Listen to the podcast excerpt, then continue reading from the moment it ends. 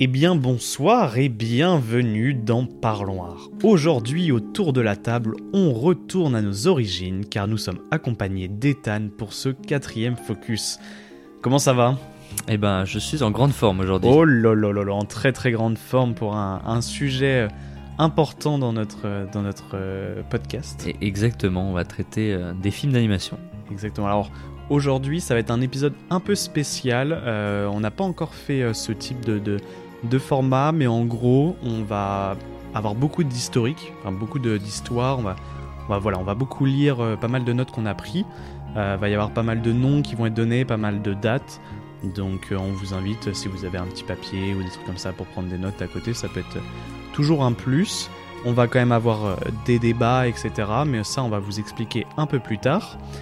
J'espère que tu es prêt pour parler de films, prêt pour parler d'animation, prêt pour débattre, mais surtout prêt pour Parloir. Il est donc l'heure de commencer ce quatrième épisode du Focus.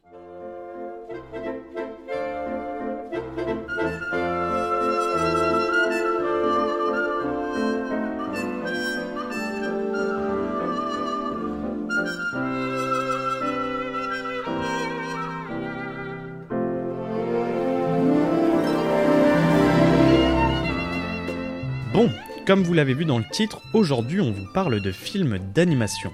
Effectivement, c'est un genre que l'on apprécie beaucoup et il nous semblait alors évident d'en faire un focus. L'histoire du cinéma d'animation regorge de trouvailles techniques qui le distinguent du cinéma traditionnel, dit live action.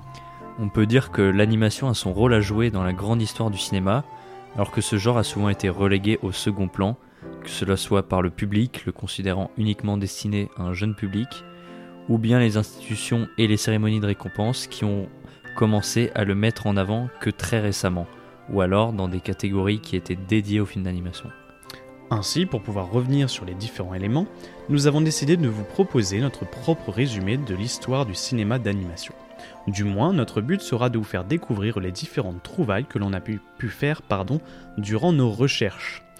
Par la suite, nous découvrirons un à un les studios d'animation les plus importants de ces dernières décennies. Nous reviendrons sur une œuvre choisie en commun du studio. Puis, nous présenterons brièvement chacun à tour de rôle notre film préféré de ce même studio, afin de débattre des différents films. On espère que ce format qui s'apparente à une liste collaborative de recommandations diverses et d'explications historiques du cinéma d'animation vous plaira. Nous pouvons désormais démarrer ce podcast dédié au cinéma d'animation.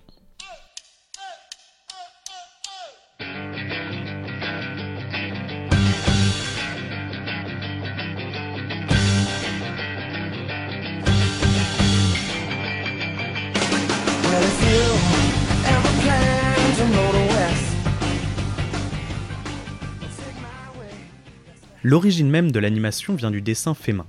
Mais le véritable premier dessin animé, qui au sens propre du terme voit des images dessinées s'animer dans un mouvement fluide, s'appelle Pauvre Pierrot et sort en 1892.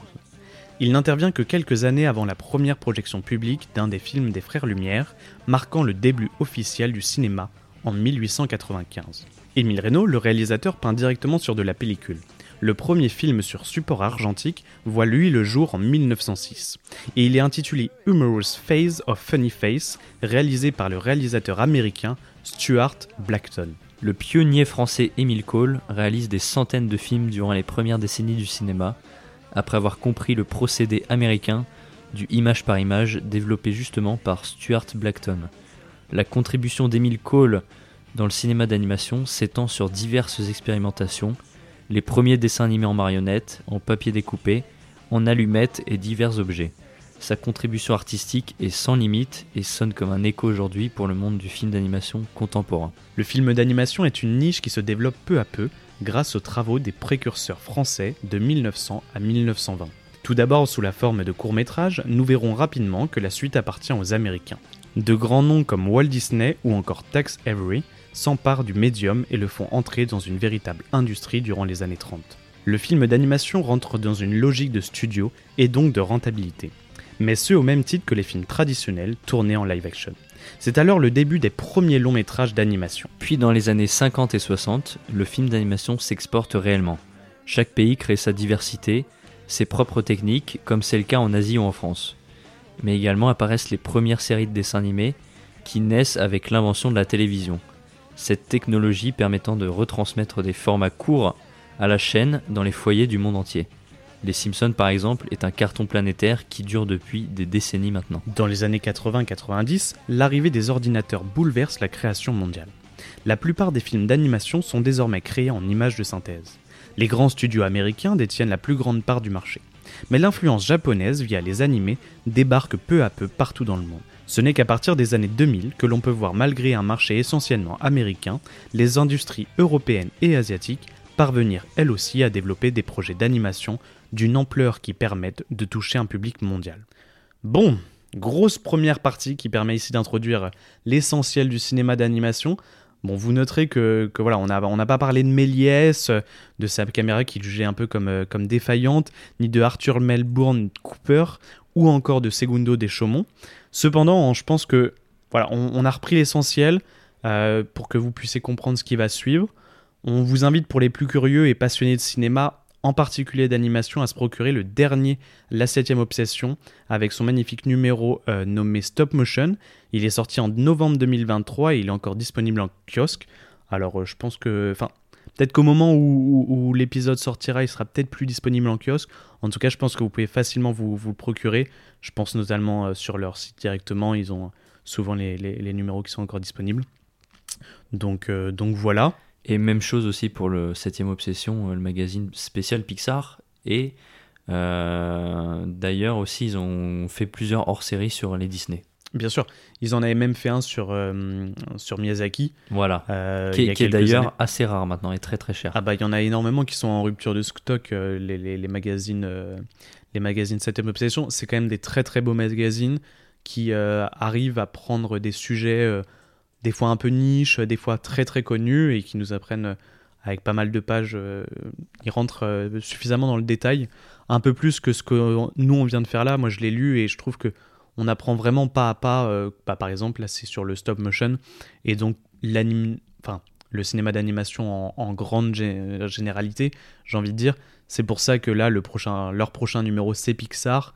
Ça va d'un peu dans une suite. Peut-être qu'après, ils vont passer sur, euh, sur Disney, DreamWorks ou euh, je ne sais quel Bah, autre. euh, Disney a déjà été fait, Dis- Disney Voilà. a déjà été fait. ça. Mais peut-être que DreamWorks ou euh, du cinéma d'animation euh, française, enfin, on, on- on verra euh, si, euh, si ça continue dans ce, dans ce cas-là. Et donc justement, dans ce numéro de la 7 Obsession dédié au stop motion, on a plusieurs exemples. On a par exemple deux films de Wes Anderson avec L'île aux chiens ou encore Fantastic Mr. Fox qui est vraiment excellent.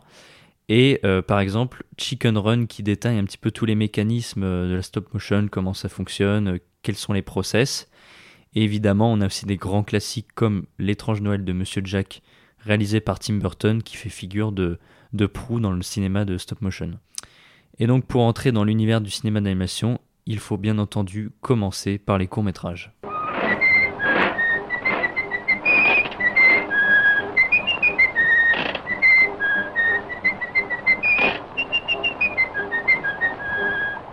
Il est important de commencer avec des courts-métrages qui sont bien souvent le terreau fertile à la création, permettant par la suite le développement de longs-métrages ambitieux.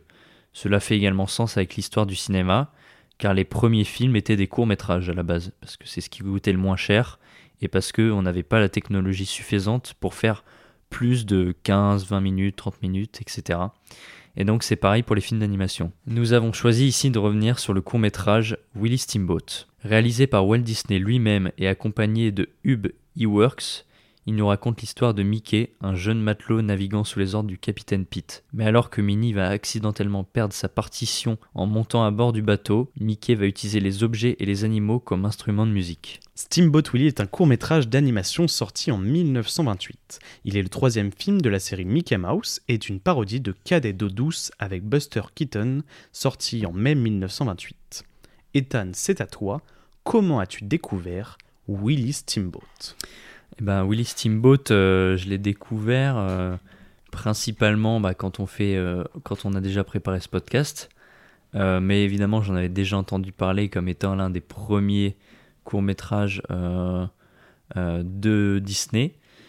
Et c'est vraiment un film, moi, que je trouve assez particulier, Alors, assez je sais pas si c'est le horrifique. premier court-métrage de Disney.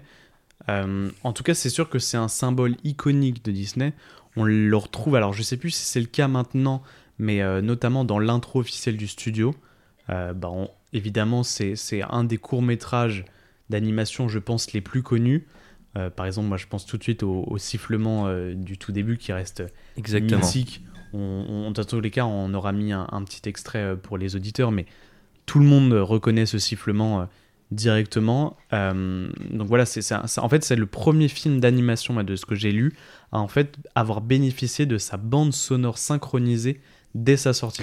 Ouais, parce que euh, c'est euh, en 1927 euh, qu'a lieu le premier film parlant. Donc c'est à ce moment-là que ça a commencé à se mettre en place euh, le parlant dans le cinéma. Ah, ok. Ouais, ça je savais pas. Parce que je sais que c'est euh, Walt Disney euh, qui a fait les voix des personnages. Ça, et bon, après on en a pas énormément, mais c'est plus des sortes de bruitages, de, de...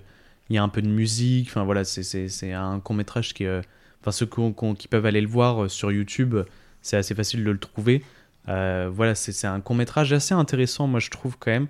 Dans, alors on remarque très vite que, c'est un vieux film. euh, mais c'est aussi ce qui lui rend, son- son style très intéressant. En fait, malgré, je trouve que le fait qu'on on sait que c'est un court métrage qui est pionnier dans le cinéma d'animation, on reste quand même assez surpris des détails et des possibilités. Je trouve que, en fait, l'animation nous permet de, de- de- d'apporter euh, à notre imagination. Ce lot de tu- détails, Ouais, ce lot de détails et puis ce- en fait cette, euh, c'est un peu cette liberté. Euh, Je pense qu'on va y revenir pas mal de fois dans ce, dans ce podcast, mais euh, je trouve que dans le cinéma d'animation, on a un côté très libre qu'on retrouve un petit peu, euh, bah, par exemple, moi je pense tout de suite aux jeux vidéo, tu vois, dans, dans cette liberté de, de créer, et en plus c'est de plus en plus propre, de plus en plus réaliste. On a, je trouve, euh, un, un aspect très, euh, ouais, très réaliste qui se rapproche euh, assez facilement du, du, du cinéma traditionnel Du et réel, ouais. live action. Ouais. Et du coup, en fait, malgré le fait qu'on sait que c'est du cinéma d'animation, que voilà, ça, ça part un peu des fois dans tous les sens, tu vois, je trouve qu'ils arrivent, euh, bah, on reparlera par exemple de Pixar, moi c'est tout de suite un, un, un truc qui me, qui me revient en tête, mais, euh, mais la manière dont ils prennent un peu des objets du quotidien, ou des animaux, ou des, des, situations qu'on pourrait pas filmer ou imaginer euh, en cinéma de live action, et là ils arrivent à le faire de, de, manière à, hum, à pouvoir rendre ça un peu réel. Alors là, c'est fait dans Willy Steamboat euh, assez. Enfin, c'est fait de manière très, hum, très à l'ancienne. Euh, mais je trouve qu'on retrouve quand même ce, ce, ce, ce rapport à l'imagination qui. Oui, c'est-à-dire que euh, c'était euh, quelque chose qu'on pouvait pas du tout mettre en scène à l'époque. Aujourd'hui, on peut presque tout mettre en scène, même dans du cinéma live action, Bien sûr. vu qu'on a les technologies. Mais à l'époque, il y avait que par le dessin qu'on pouvait passer par euh, euh, faire ces idées euh, qu'on a qu'on a imaginées, dont- d'une souris euh, qui est sur un bateau. Enfin voilà, avec tous ces personnages euh, imaginaires, comme tu dis. Euh, oui, c'est le, médium, l'animation, qui a vraiment ouvert la voie à toutes ça. les possibilités, toutes les, les, les pensées, les imaginations les plus folles. Et ce premier court métrage le montre finalement assez bien. Et comme je le disais, moi, c'est un film qui est, que je trouve assez étrange, euh, qui, qui dégage une atmosphère assez presque glauque. Parce Ah, que, très glauque. parce Et que dans tous les cas, le, le, le- le- ces, ces- ces films d'animation, ils restent, enfin, avec nos- notre regard aujourd'hui très extérieur et avec ce qui, enfin, ce qu'on peut voir, ce qui se fait aujourd'hui, c'est vrai que le, dessin, l'esthétique, tous les personnages sont un peu glauques. Le, enfin, le personnage Presque. de Pete, il est effrayant, Oui, tu vois. c'est- Ouais, c'est ça. Même le personnage de Mickey, il Eh est pas ben, du tout, moi, euh, moi, je trouve que c'est lui le plus flippant. il est pas du tout amical. Alors tu ouais. par, son, par ses, ses actions, ça le rend quand même très amical. Tu vois, tu, tu sens que c'est pas quelqu'un de méchant. Encore que, encore que dans celui-là, il est un peu vicieux. hein. Et c'est vrai qu'il est un peu vicieux. Mais c'est vrai que. Mais. hum, Alors j'aurais pu l'exemple, mais tu vois, les, les, les, les longs squelettes, euh, je sais plus de quel studio. Là, je m'embarque dans un truc, je sais pas si tu vas savoir de quoi je parle. Mais, euh, mais tu sais, il y a beaucoup de, de, de, courts-métrages qui ont été faits en noir et blanc avec euh, une- un clown. Putain, je saurais plus te dire c'est quoi le nom du studio qui a fait ça, c'est con. Je me suis euh, lancé dans un truc tout seul. Mais c'est pareil, c'est en fait c'est un, un aspect très, très- un peu horrifique en fait. Ouais. Nous avec notre recul, on, on trouve ça bah du coup assez horrifique. Effectivement, je pense que à l'époque ça l'était beaucoup moins. C'était aussi très novateur, tu vois, c'était aussi très impressionnant. J'imagine que la première fois que euh, le hum, pauvre Pierrot, par exemple, euh, a été euh, vu, nous, quand on le regarde maintenant, c'est ridicule, mais en même temps, c'est intéressant de voir à quel point on est passé de justement ça à ce qu'on est capable de faire aujourd'hui avec les ordinateurs. Évidemment, le dessin, il y a etc. plus de 100 ans. Mais, euh, mais je pense que euh, Steamboat Willie, c'est une tendance qui est assez générale dans, dans tout ce qu'a fait l'être humain dans l'art en Bien général. C'est-à-dire que plus on a évolué, euh, plus on a amélioré euh, tel ou tel art, plus les choses anciennes nous paraissent presque glauques Ah, mais ou sûr. étranges ou terrifiantes. Dans le sens où à l'époque c'était, comme tu dis, c'était novateur et tout. Mais euh, maintenant on voit, on voit ça d'un œil voilà, qui est habitué au réel, vraiment Ah, à tout ce, clair. qui est, tout ce qui est proche de la perfection, tout ce qui est très lisse. Et dès qu'il y a un petit peu de défaut, on, tout de suite on s'imagine euh, le pire. Et je- moi je trouve que ce court métrage là, pour le coup, a assez mal vieilli à cause de ça. Et même dans l'attitude de Mickey qui euh, est très différent de ce que nous on connaît, Bien sûr. je, je lui trouve vraiment un, un air méchant, tu vois, Mickey. Un air assez vicieux, ouais. Ouais, assez vicieux, assez méchant. Et je trouve qu'il est, il est vraiment particulier. Même le, le petit sifflement au début, tu vois. tu, tu sens pas qu'il est un peu. euh, Ouais, tu vois tu sens qu'il a envie de faire des conneries, quoi. voilà, c'est ça. Et, et- mais je trouve qu'en même temps, il y a une liberté de ton qui est Ouais. sûrement due à l'époque et au fait que les, les mecs, euh, c'était la, c'était la première fois qu'ils faisaient euh, des, des trucs d'animation comme ça. Donc ils se sont fait plaisir aussi. Ils ont Ah, mais bien sûr. donné tout leur corps pour faire un, un film à leur image comme ils le voulaient. Et ça donne un peu cet aspect particulier au film, très étrange, mais qui est aussi agréable à regarder. Bien sûr. Ah ouais, non, non, c'est clair. Moi, je trouve qu'effectivement, c'est quelque chose qu'on retrouve aussi dans, le- dans le cinéma live action euh, très ancien comme ça, où on a quelque chose d'un peu irréaliste.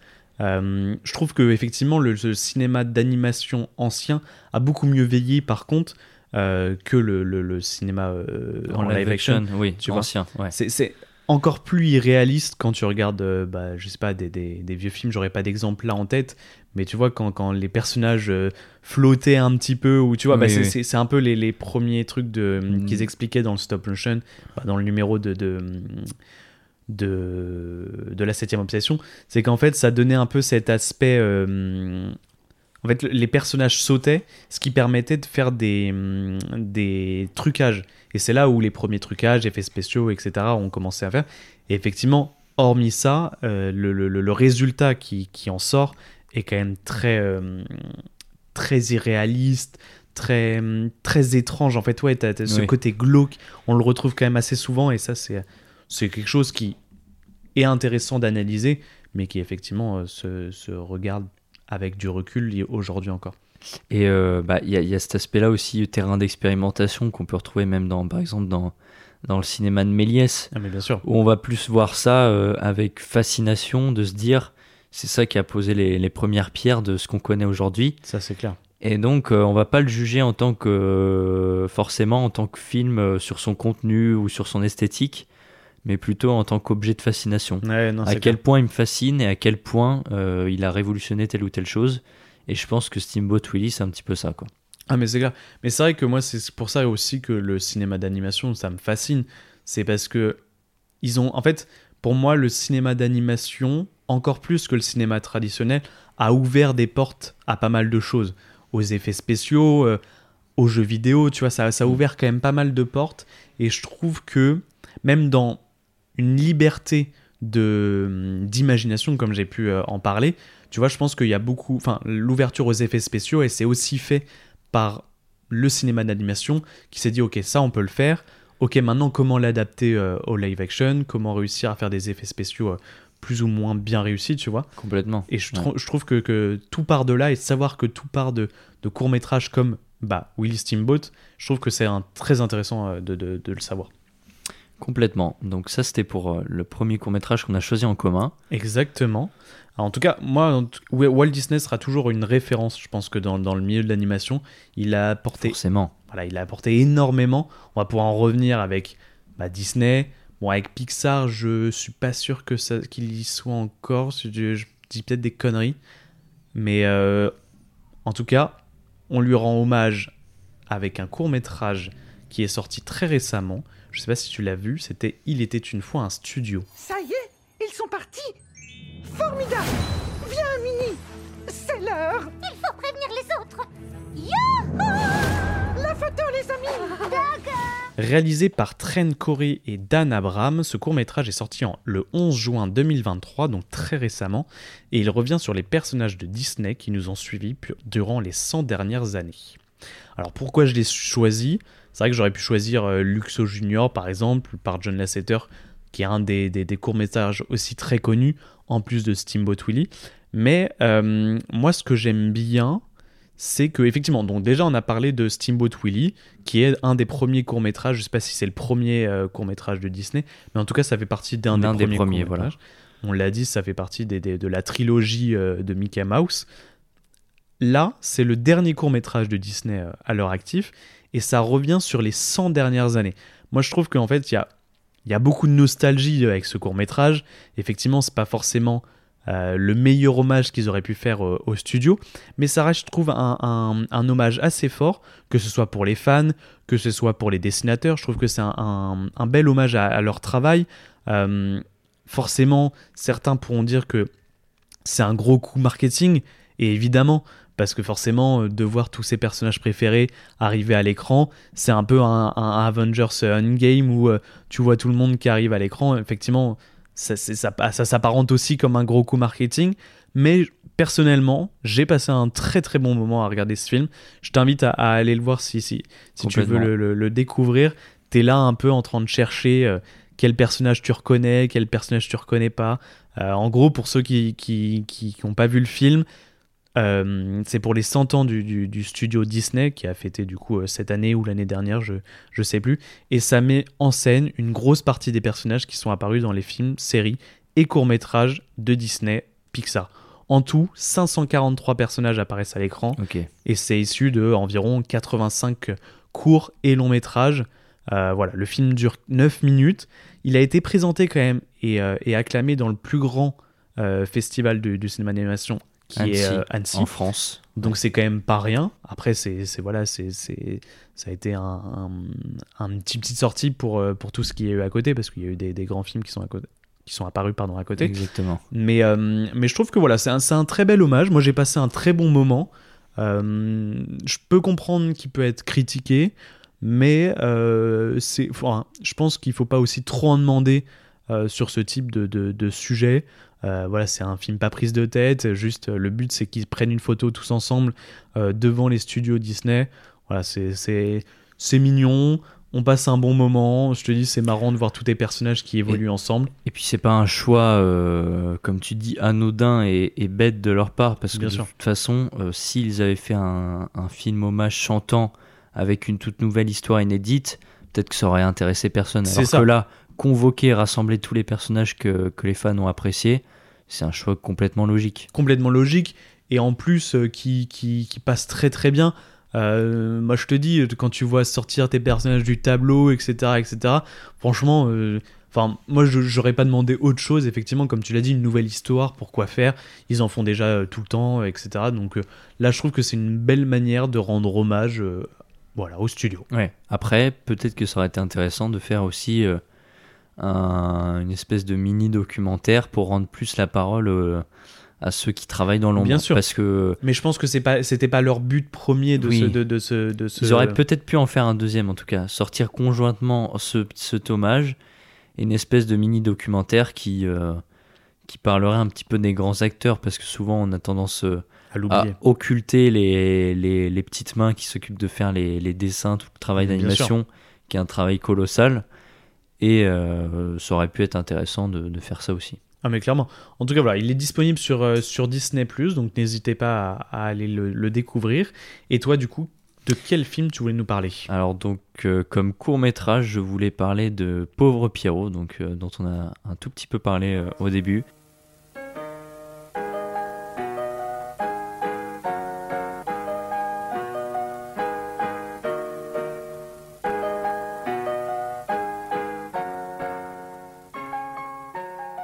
Officiellement le premier court métrage d'animation euh, sorti en 1892. Je sais pas si vous vous rendez compte. Ouais, très, C'était il y a plus de 100 ans, il y a 130 ans quasiment. Euh, et donc, quelques années avant l'invention officielle du cinéma euh, par les frères Lumière, si on prend en compte que c'est eux qui ont inventé le cinéma, parce qu'évidemment, il y a eu plein d'autres expérimentations avant, avec Edinson notamment. Mais voilà, si on se réfère à, cette date-là des frères Lumière, 1895, c'est donc sorti trois ans avant. Et c'est le premier film d'animation de l'histoire. Donc c'est un film qui est assez difficile à juger parce que le film est tellement ancien, tellement vieilli que euh, c'est un- une œuvre à part entière, mais on peut tout de même l'analyser parce que euh, il a eu la chance d'être restauré il y a quelques années. Et euh, ça a permis de voilà de donner un peu de, de clarté, d'éclat aux couleurs, au dessin. Ils ont changé la valeur des plans par moment parce que c'est tout en plan fixe Ouais. seulement les personnages qui se déplacent à droite à gauche avec euh, un décor unique et euh, trois personnages voilà qui, qui, qui font leur, leur action donc c'est très sommaire mais euh, c'est génial Ouais, T'as vraiment l'impression de, de voir les, les, les premières expérimentations euh, d'un enfant qui apprend à dessiner et je pense que le réalisateur a ressenti la même chose Ah, mais bien sûr. Et puis même, en vrai, euh, malgré le fait que ça nous laisse assez euh, en dehors avec le, le- fait que ça soit voilà, très ancien, comme tu l'as dit, je trouve que... Moi, je l'ai re-regardé hier pour, pour me... parce que je me souvenais plus trop. Et je trouve que t'es es assez pris quand même dedans. Malgré voilà qu'il se passe pas grand chose à l'image, que c'est un peu euh, des tours de passe-passe euh, avec les personnages, etc. Et au final, tu te, tu te demandes qu'est-ce qui se passe de, à, à travers ce, ce, ce petit court métrage, qu'est-ce qui se passe devant la caméra. Hein, Tu, tu te poses un peu les questions aussi de comment ils ont fait. Ouais. Enfin, tu- vu qu'en fait tout n'est pas parfait et du coup tu vois un peu les détails, ça te permet aussi de toi te poser la question de tiens c'est marrant t- comment il a fait ça, comment il, arrive à, avoir ce, ce- ce résultat etc. Moi je, trouve- je le trouve très euh, Il est très intéressant. Ouais. et puis de toute façon il faut toujours euh, Commencer par An- quelque chose. Voilà, analyser l'origine pour, euh, pour avoir une clarté sur le reste.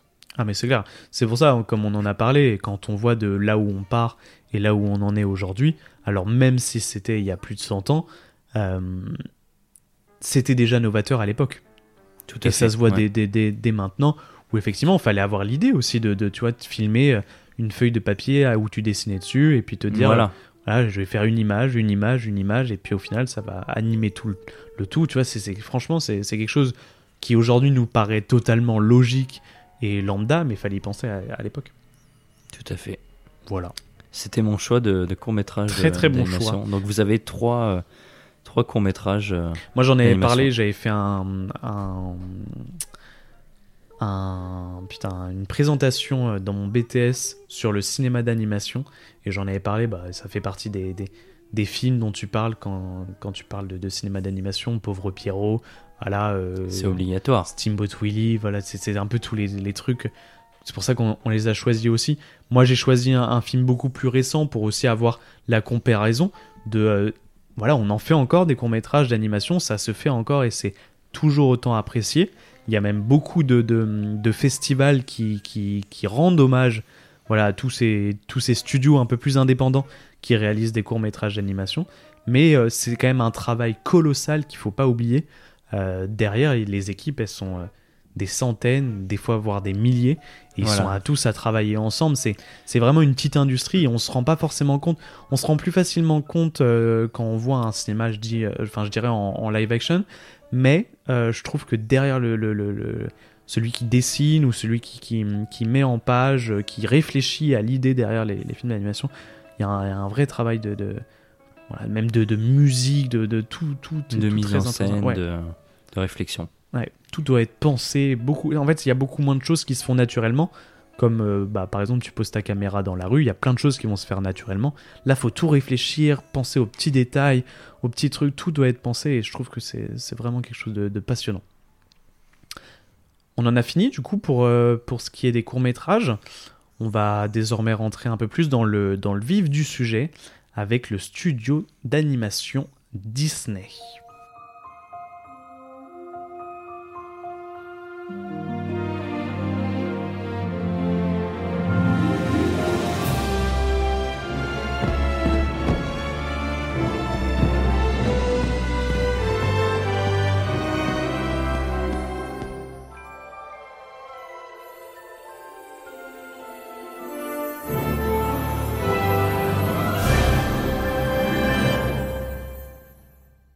La firme Disney, leader du marché de l'animation, naît en 1923 sous l'impulsion de Walt Disney et de son frère Roy.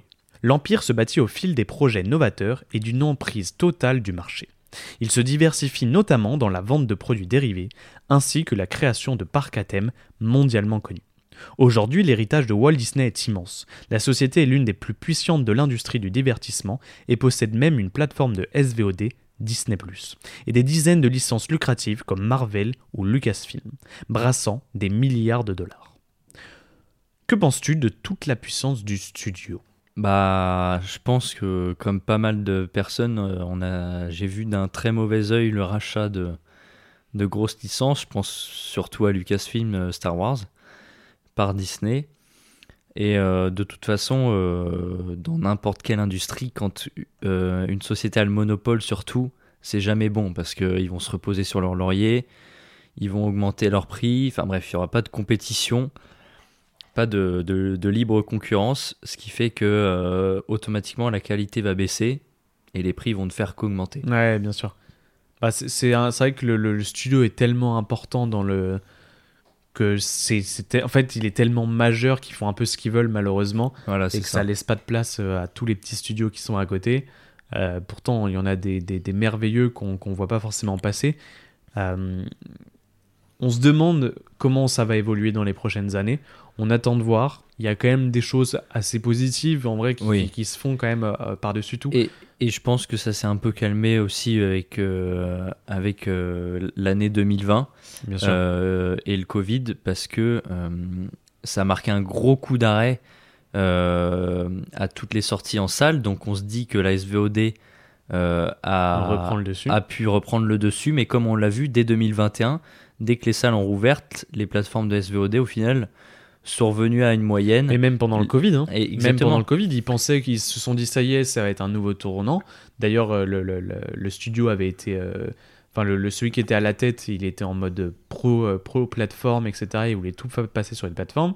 Et dès la fin du Covid, il s'est fait virer de son poste parce que en fait, c'est- pas quelque chose qui est viable. Voilà. Un film ne sera jamais aussi rentable. Euh, en, en- s'il sort directement sur les plateformes que s'il sort en salle, Ouais, tout et puis- simplement. Et puis l'expérience euh, spectateur n'est pas la même. bien sûr. Donc, je pense que ça a aussi. euh, Et puis, même là, en ce moment, la tendance générale de... en baisse pour toutes les plateformes de SVOD. Il y en a tellement ça- en fait. En ça- fait, je pense que c'est aussi, il y en a tellement, il y a tellement de marchés, il y a tellement Ouais. de d'offres, etc. que vu que tu sais pas quoi regarder, tu regardes pas grand chose, tu sais pas ce qui se passe. tu- Enfin, en fait, il y a trop de choses et il y a le marché, je pense qu'il est saturé. il est- Ouais, complètement. Soit ils font quelque chose pour le faire remonter, tu vois, avec euh, une moins de plateformes, moins de propositions. Mais je pense pas que ça va aller vers là, ou soit effectivement ça va continuer à s'effondrer et les gens vont s'en lasser. Voilà. Et puis, euh, on peut constater quand même que ils se sont un petit peu calmés depuis quelques années sur le, le rachat de grosses licences. Euh, Marvel aussi, il faut se dire que hum, ces derniers temps, ça a moins bien fonctionné. Pareil pour Lucasfilm. Donc peut-être que Disney est en train de revoir ses plans, de se repositionner euh, Bah, peut-être qu'il va y avoir un nouveau tournant. hein. un nouveau tournant et de faire des choix un peu plus euh, basés sur la qualité, ce qu'on espère tous, Bien basés sûr. sur des vraies sorties en salle de cinéma et sur des vrais bons films. Bien sûr. Bah, effectivement, tu l'as dit, euh, des vrais bons films et des vraies sorties en cinéma. On avait déjà été privé de plusieurs sorties qui sont directement sorties sur des plateformes de, de SVOD. Et effectivement, c'est des choses qui, qui, qui regrettent et on le voit, ils ressortent des films qui étaient sortis sur des plateformes de SVOD, ils ressortent euh, en salle de cinéma. Ça prouve à quel point déjà la salle est importante au cinéma, mais aussi à quel point euh, bah, les plateformes de SVOD, c'est pas, enfin c'est pas une hum, un bout en soi. Enfin, je sais pas si C'est pas une solution, voilà, c'est pas, une solution à long terme. Exactement, c'est pas c'est pas viable. Alors peut-être qu'ils trouveront une autre manière de faire, tu vois. euh, peut-être que le SVOD c'est pas une bonne chose. Peut-être que euh, la VR ou j'en sais rien, une connerie comme ça qui, qui, qui vont sortir, ça révolutionnera les choses. En tout cas, ce qui est sûr et ce qui nous fait moins peur quand même, enfin de ce qu'on voit en ce moment, les salles sont pas trop en risque de, de, de fermer euh, d'ici quelques années. On, devrait être, Complètement. On devrait être assez libre on est redevenu sur des bons chiffres. Euh, Le, des- le Covid nous avait fait peur quand même. Voilà. Mais, on est revenu sur des chiffres à peu près stables, à peu près corrects. Et dans tous les cas, euh, il faut essayer de faire confiance aussi aux consommateurs qui, euh, Bien sûr. naturellement, essaiera de se, se rediriger autre part que chez Disney. En tout cas, pas que chez Disney. Voilà. Bien sûr. Et donc nous avons choisi pour le film en commun de- du studio Disney le film d'animation Les 101 Dalmatiens, 21e long métrage d'animation des studios Disney, réalisé par Clyde Geromini, Wolfgang Reitermann et Hamilton Lusk, sorti en 1961. Toujours, euh, nous, on est toujours bien dans les noms euh, anglais. On y arrive toujours euh, On- bien à les prononcer. On le fait toujours aussi bien. Toujours aussi bien. Peut-être que d'ici quelques, d'ici la centième émission, peut-être qu'il y On aura des. Peut-être qu'il y aura On pourra parler dans d'autres langues. déjà en anglais si on arrive à bien prononcer les, les- les noms des réalisateurs, ça sera déjà une bonne solution. Euh, est-ce que tu veux commencer sur euh, sur les 101 dalmatiens ou est-ce que tu préfères que je prenne la main? Euh, bah, de toute façon, je vais te laisser la main pas mal, je pense, parce que les soins dalmatiens, ça fait un, un moment que je l'ai pas vu. C'est un souvenir d'enfance, et euh, du peu que je m'en souviens, c'était surtout assez, euh, assez terrifiant pour moi. Ah ouais, terrifiant carrément. Oui, après, euh, j'avais euh, même pas une dizaine d'années, et le gamin. La pleureuse. Non, mais euh, bah, tout simplement avec le, le personnage de Cruella. Bien sûr. qui euh, évidemment quand tu as je sais pas 7-8 ans euh, tu vois une portée de, de 101 euh, 101 chiens voilà magnifique et, euh, et Cruella qui, qui nous fait des carabistouilles à côté bon, oh for- putain les carabistouilles de Cruella. forcément tu vois tu as un petit peu les chocottes quoi Bien sûr. Non, mais pour moi, c'est aussi un, un film d'enfance.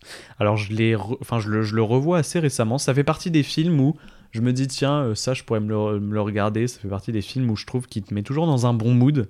Après, j'adore les chiens, donc euh, je suis pas forcément très objectif sur le film. Euh, mais je trouve que, ouais, il y, a- quelque chose de d'assez intéressant avec le film. Euh, on peut se poser un peu la question de qu'est-ce que qu'est-ce que le film veut porter comme message à l'écran. Euh, voilà, en fait, on le voit un peu comme un, clin d'œil au, monde de l'enfance, même si la vedette est donnée à, à Pongo et Perdita. En fait, en réalité, le pouvoir est donné plus aux, aux- aux enfants, je trouve. En fait, leurs multiples aventures, en fait, ça va prouver aux spectateurs que, que, qu'ils sont assez malins et qu'ils sont même plus malins que les, humains adultes. Et je trouve que c'est une manière euh, dont, dont, le film exprime le, message assez intéressante. Euh, on suit, tu vois, cette petite aventure et ce, ce, petit troupeau de chiens euh, errant et essayant de se, se battre contre cette Cruella qui est monstrueuse. Et moi, je trouve que ouais, c'est un, film un peu d'aventure. Alors, aventure euh, au, voilà, au minimum de, de- Oui. de ce qui peut se faire. Mais quand même, tu vois, tu suis cette, un peu cette épopée de est-ce qu'ils vont y arriver Est-ce qu'ils vont réussir à rentrer sains et saufs chez eux Et il y a pas mal de séquences qui sont assez drôles. Moi, je pense euh, au, au- au compère de, de, de Cruella, euh, Horace et, euh, et l'autre, qui sont à mourir de rire avec leur, leur manière et leur, leur, leur idiotie, euh, qui sont tout le temps en train de faire n'importe quoi. Donc, moi, je trouve ça très très drôle. Et effectivement, on voit que les chiens sont bien plus malins et que euh, ils prennent le dessus un peu sur, euh, sur toutes les situations assez, assez facilement. de toute façon on pourra le voir euh, par la suite euh, et notamment ce, ce phénomène là de, de, de film qui donne un petit peu une morale ou une fable il est très présent dans, dans l'animation et bien notamment chez Disney et euh, jusqu'aux années 90 c'était souvent des, des, des, des morales traditionnelles des, des valeurs euh, euh, assez classiques sur la famille des choses comme ça des, des, des choses que, euh, qui étaient ancrées dans la vie quotidienne de l'époque et qu'on réadaptait avec des personnages, des histoires plus ou moins tragiques pour faire passer tous ces messages. Et je pense que ce film en fait partie. Bien comme, sûr. comme tu dis sur, sur l'épopée, sur euh, le, méchant, sur le... Ça reste des thèmes qui sont assez basiques. Bah, le studio, en fait, il utilise les, les animaux domestiques un peu comme, comme base, mais en fait, contrairement, par exemple, à la belle et le clochard, ici, aucun animal, en fait, est mal intentionné, tu vois. Au contraire, il nous montre une sorte de véritable entraide euh, entre, entre eux. Euh, Il y a plusieurs scènes qui nous montrent des choses qu'on pourrait en fait même pas imaginer dans des relations humaines. Tu vois, par exemple, quand ils crient tous euh, au loup pour retrouver, euh, pour retrouver les siens, etc. Moi, je trouve qu'il y a vraiment un sentiment d'entraide dans ce film. Moi, il y a la scène qui me fait mourir de rire. C'est ils ont appelé ça tel maître, tel chien, où euh, en gros, elle a été notamment réutilisée dans le film 4 bassets pour, euh, pour un Danois de, de 1966. Mais tu sais, c'est la scène où euh, le chien est le même que l'être que, que l'humain et ils sont en train de les juger avec ils les regardent de, de, de- leur maison. En vrai c'est très très drôle. Mais en tout cas voilà il y a, quelque chose qui a été créé par le studio effectivement dès ce film là et qu'on retrouvera comme tu l'as dit dans, dans, dans plusieurs de leurs autres, leurs autres films notamment avec les animaux et notamment avec euh, ce- cet esprit un peu fable comme tu comme as pu le dire. Et finalement en fait c'est aussi euh, le, le- pour moi le premier méchant qui m'a fait aussi un peu comme toi réellement peur au, Un au- cinéma. qui clairement le, le- personnage voilà le personnage de Cruella qui alors ils en ont fait un, un film en, en live action euh, Cruella que je Oui, trouve vraiment très ouais. réussi euh, pour le coup et qui nous montre un aspect totalement différent que le personnage Oui, du film plus exubérant, voilà peut-être moins. euh, plus grandiloquent, moins méchant, mais plus grandiloquent, voilà, exactement plus exubérant, plus. euh, plus fou. Mm, mm. euh, euh, plus attachant aussi beaucoup plus attachant oui, ah Parce que le personnage de, de, de Cruella dans Les 101 Dalmatiens, c'est un Oui, personnage a- qu'on déteste. Il a aucune, euh, aucune aucune valeur à être attachant, euh, au- aucun intérêt à être attachant. Vraiment, le but, et souvent d'ailleurs, c'est ce qui a été reproché au studio Disney, c'est de faire des films assez manichéens.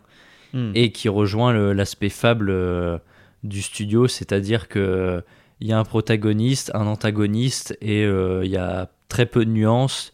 Euh, il faut que le spectateur apprécie le protagoniste et euh, que l'antagoniste soit très facilement identifiable. Ouais, bien sûr.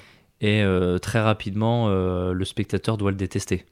Bah là, ça marche très très bien dans Les 101 Dalmatiens. Effectivement, c'est dès les premières minutes où on voit euh, Cruella débarquer dans la maison avec sa cigarette euh, et la fumée verte. Enfin voilà, c'est des images qui restent fortes en tête euh, directement. Et puis de toute façon, euh, ils le font avec un archétype assez simple mais qui fonctionne. C'est-à-dire entre des petits chiots euh, et une vieille femme euh, de 80 berges. Avec euh, la peau sur les os voilà. qui, qui fait peur. Évidemment, on sait qui le spectateur va choisir. Évidemment, Non, ça c'est clair. Moi je voulais revenir rapidement sur quand même sur le, le- le spin-off qui avait été fait en prise de vue réelle, qui est du coup nommé Cruella avec Emma Stone dans son rôle principal. Je trouve que c'est un film qui a été très réussi. Je sais qu'on l'avait vu ensemble. Euh, J'aime beaucoup toutes les références à la culture pop. Je trouve que c'est un live action Disney euh, très intéressant. Euh, il apporte énormément en fait sur le personnage au niveau des informations un peu supplémentaires que qu'il apporte, de, de- de ce que ça raconte. On a envie d'en savoir beaucoup plus sur le personnage de Cruella, auquel on n'en avait rien à foutre dans les 100 dalmatiens. Clairement, moi jamais je me serais dit ah bah tiens ça serait intéressant d'aller voir euh, ce que ce- qui, qui est Cruella. Qu'est-ce qu'elle mange Qu'est-ce Voilà, qu'elle mange le soir Et en fait, Tout le monde veut le savoir. tout le monde veut le savoir, évidemment, surtout moi. je pense qu'elle mange des chiots, Bah, ça me paraît très logique. Ça me de la peau, Elle est découpe quoi. elle vraiment, est ouais. découpe. Ah, je pense qu'il y a un truc très Je pense que juste son, son nom le dit quoi. Cruella. Cruella. Elle est Vraiment, très cruelle. elle, elle cuisine des, des cuisses de, de chiots euh, à l'apéro. Ouais, exactement. Non, donc ouais, moi j'avais trouvé le, le- le- le spin-off très intéressant. Euh, bon, il y a eu pas mal de, de- de sorties euh, en plus des 101 Dalmatiens. Il y a eu les 101 Dalmatiens en film, les 102 Dalmatiens, les 101 Dalmatiens la série, ou encore les 101 Dalmatiens 2 sur la route, de, sur la trace des héros. Oh. Bon, Non, mais- et des puis films assez oubli- oubliables. hein. Et puis, non mais puis quand t'as beaucoup de nombres comme ça dans ton titre, tu te dis que Les 101, tu 102 peux, tu- tu, Dalmatiens. peux aller jusqu'à euh, les 173 100 dalmatiens, tu vois. Tu peux C'est faire un euh, 70 super films. Mais qui a eu l'idée de Non, les ouais. 102 Dalmatiens? Vraiment, il s'est dit, tiens, lui, l'idée de génie, l'idée de génie, c'est. On va faire les 102 Dalmatiens, c'est catastrophique. Alors, en même temps, je trouve ça mieux que les 101 dalmatiens 2. Non, bah, Parce que tu te dis, attends, c'est quoi qu'il y a deux? C'est les 101 ou c'est. Je comprends c'est pas. le film, c'est quoi? tu ne comprends pas. C'est terrible, mec. J'avais vu le film en plus, le, le- le deuxième, les 101 Dalmatiens 2, catastrophique. Qui- Les 2 ou les 101 Non, 2 les 101, les 101 2 sur la trace des héros.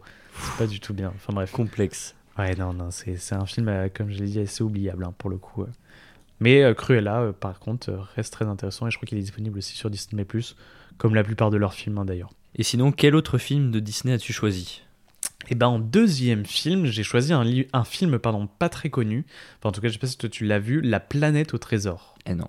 Et non, deuxième film que t'as pas vu que je recommande. C'est super, on va avoir un- beaucoup de débats en tout cas dans ce dans ce podcast. En tout cas, pas sur la partie Disney. Parce exactement. que t'es beaucoup plus calé que moi, c'est clair. Il raconte l'histoire de Jim Hawkin, un garçon de 15 ans qui vit paisiblement avec sa mère dans une ville portuaire.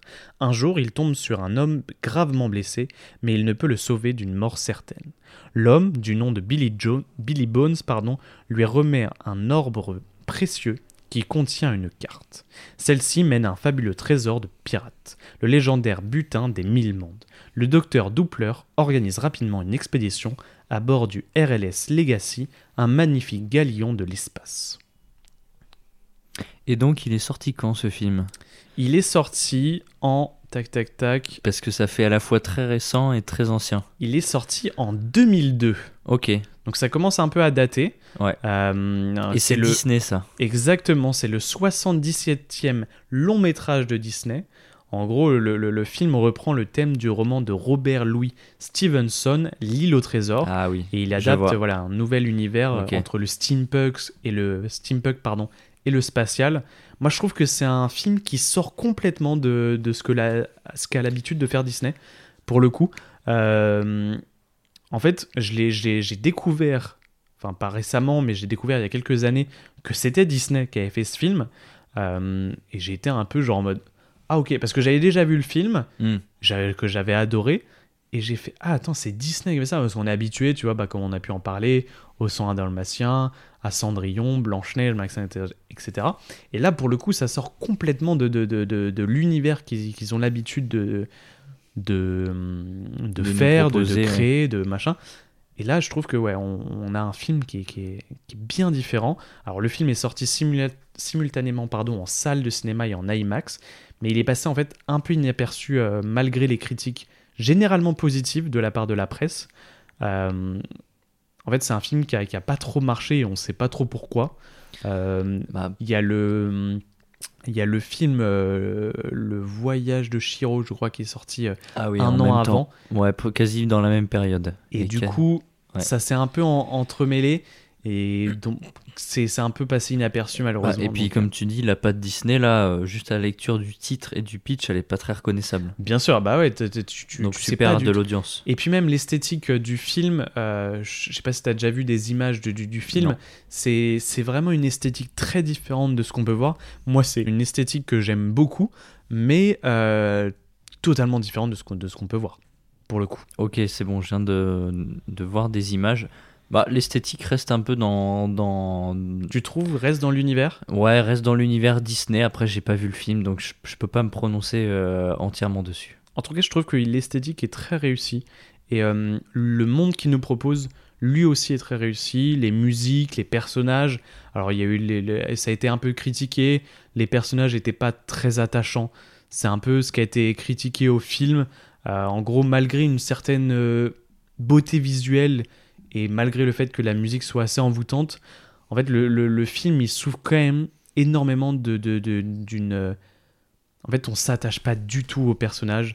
Ah oui, ça, c'est problématique. C'est quand même un, un gros problème. Un handicap, oui. Voilà. Donc, je pense que ça fait aussi partie euh, des, des- de ce pourquoi le film n'a pas forcément marché. Mais, euh, mais en tout cas, c'est un, un film à découvrir. Euh, je l'ai pas vu énormément de fois. Mais en tout cas, ça fait partie des films où je pense que le recommander aux gens est pas une mauvaise chose et en tout cas permettra de sortir un peu de l'ordinaire. Des sentiers battus complètement. Exactement. On aurait, pu, on aurait pu parler de Blanche-Neige, mais je pense que l'analyse et la Euh, recommandation. Alors, de- tu te calmes parce que c'est mon film. Ah putain. Donc, Ouais, on va bah, se détendre excuse-moi. quand même. Oui, bah, mais euh, c'est bien que tu. T'es tu- pas original, t'es tu- pas original. c'est bien que tu contrebalances, quoi. Non, mais voilà, en gros, pas grand chose à dire de plus sur le film.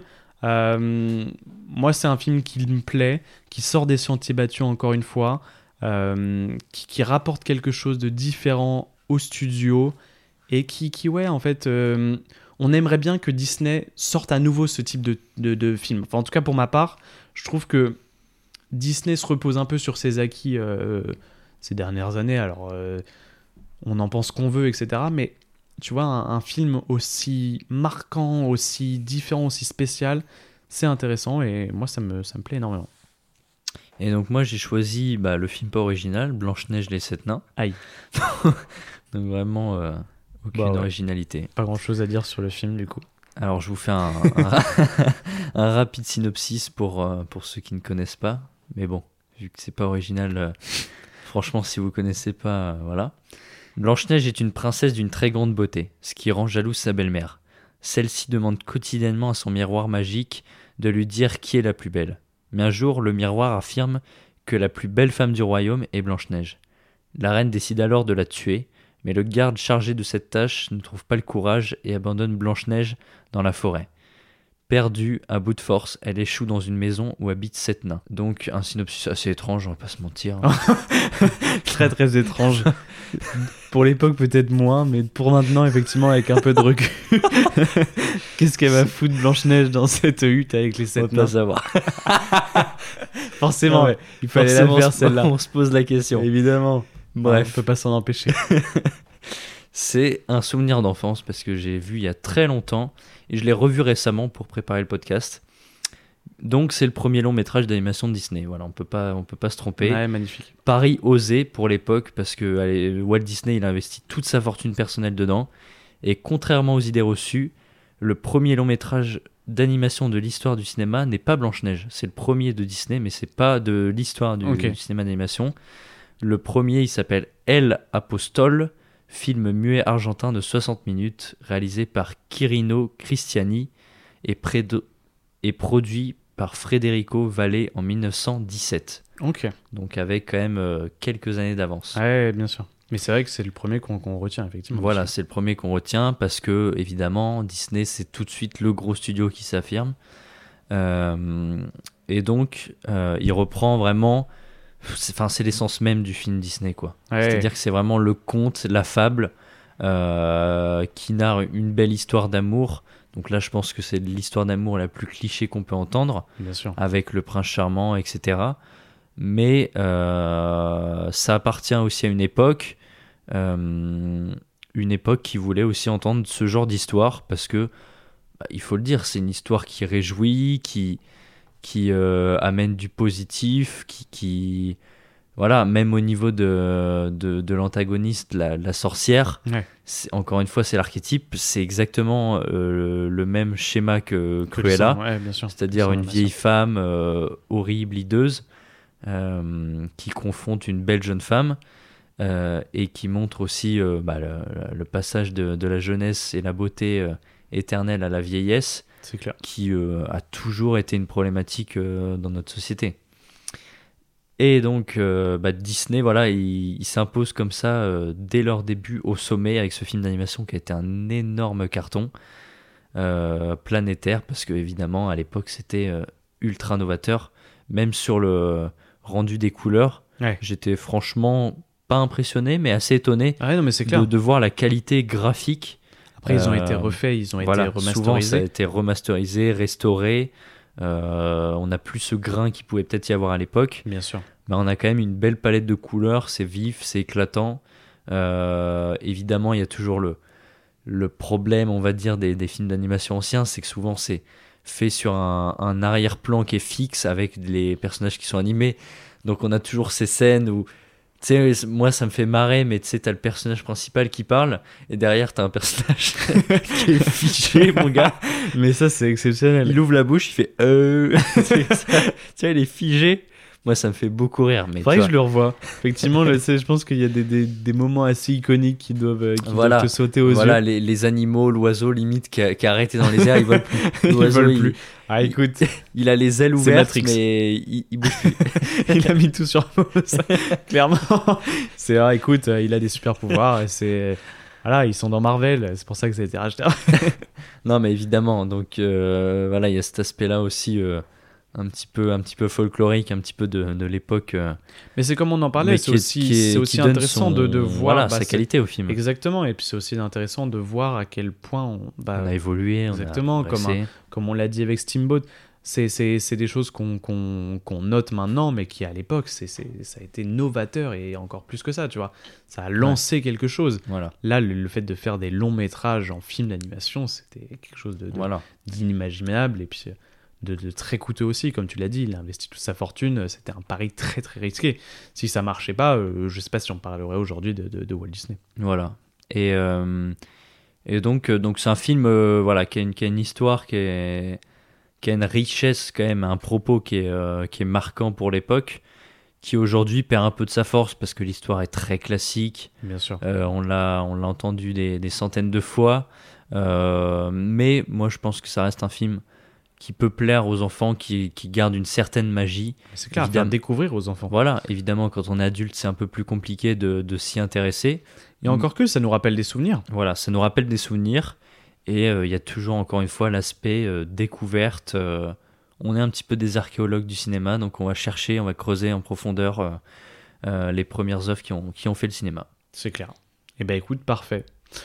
On va pouvoir passer directement au, au studio Pixar, parce qu'on en a fini avec le, le studio Disney. Je pense qu'on a fait une, une, bonne, euh, une bonne globalité sur, euh, sur le studio Voilà. Disney.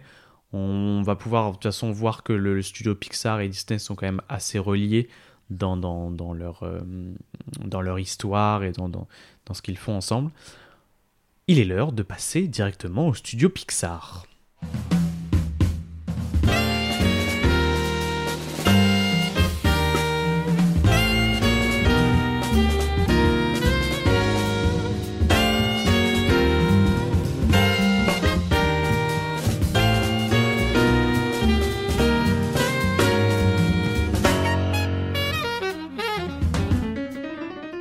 Studio créé en 1986 puis racheté en 2006 par Walt Disney, le studio Pixar est notamment connu pour son logo à la petite lampe.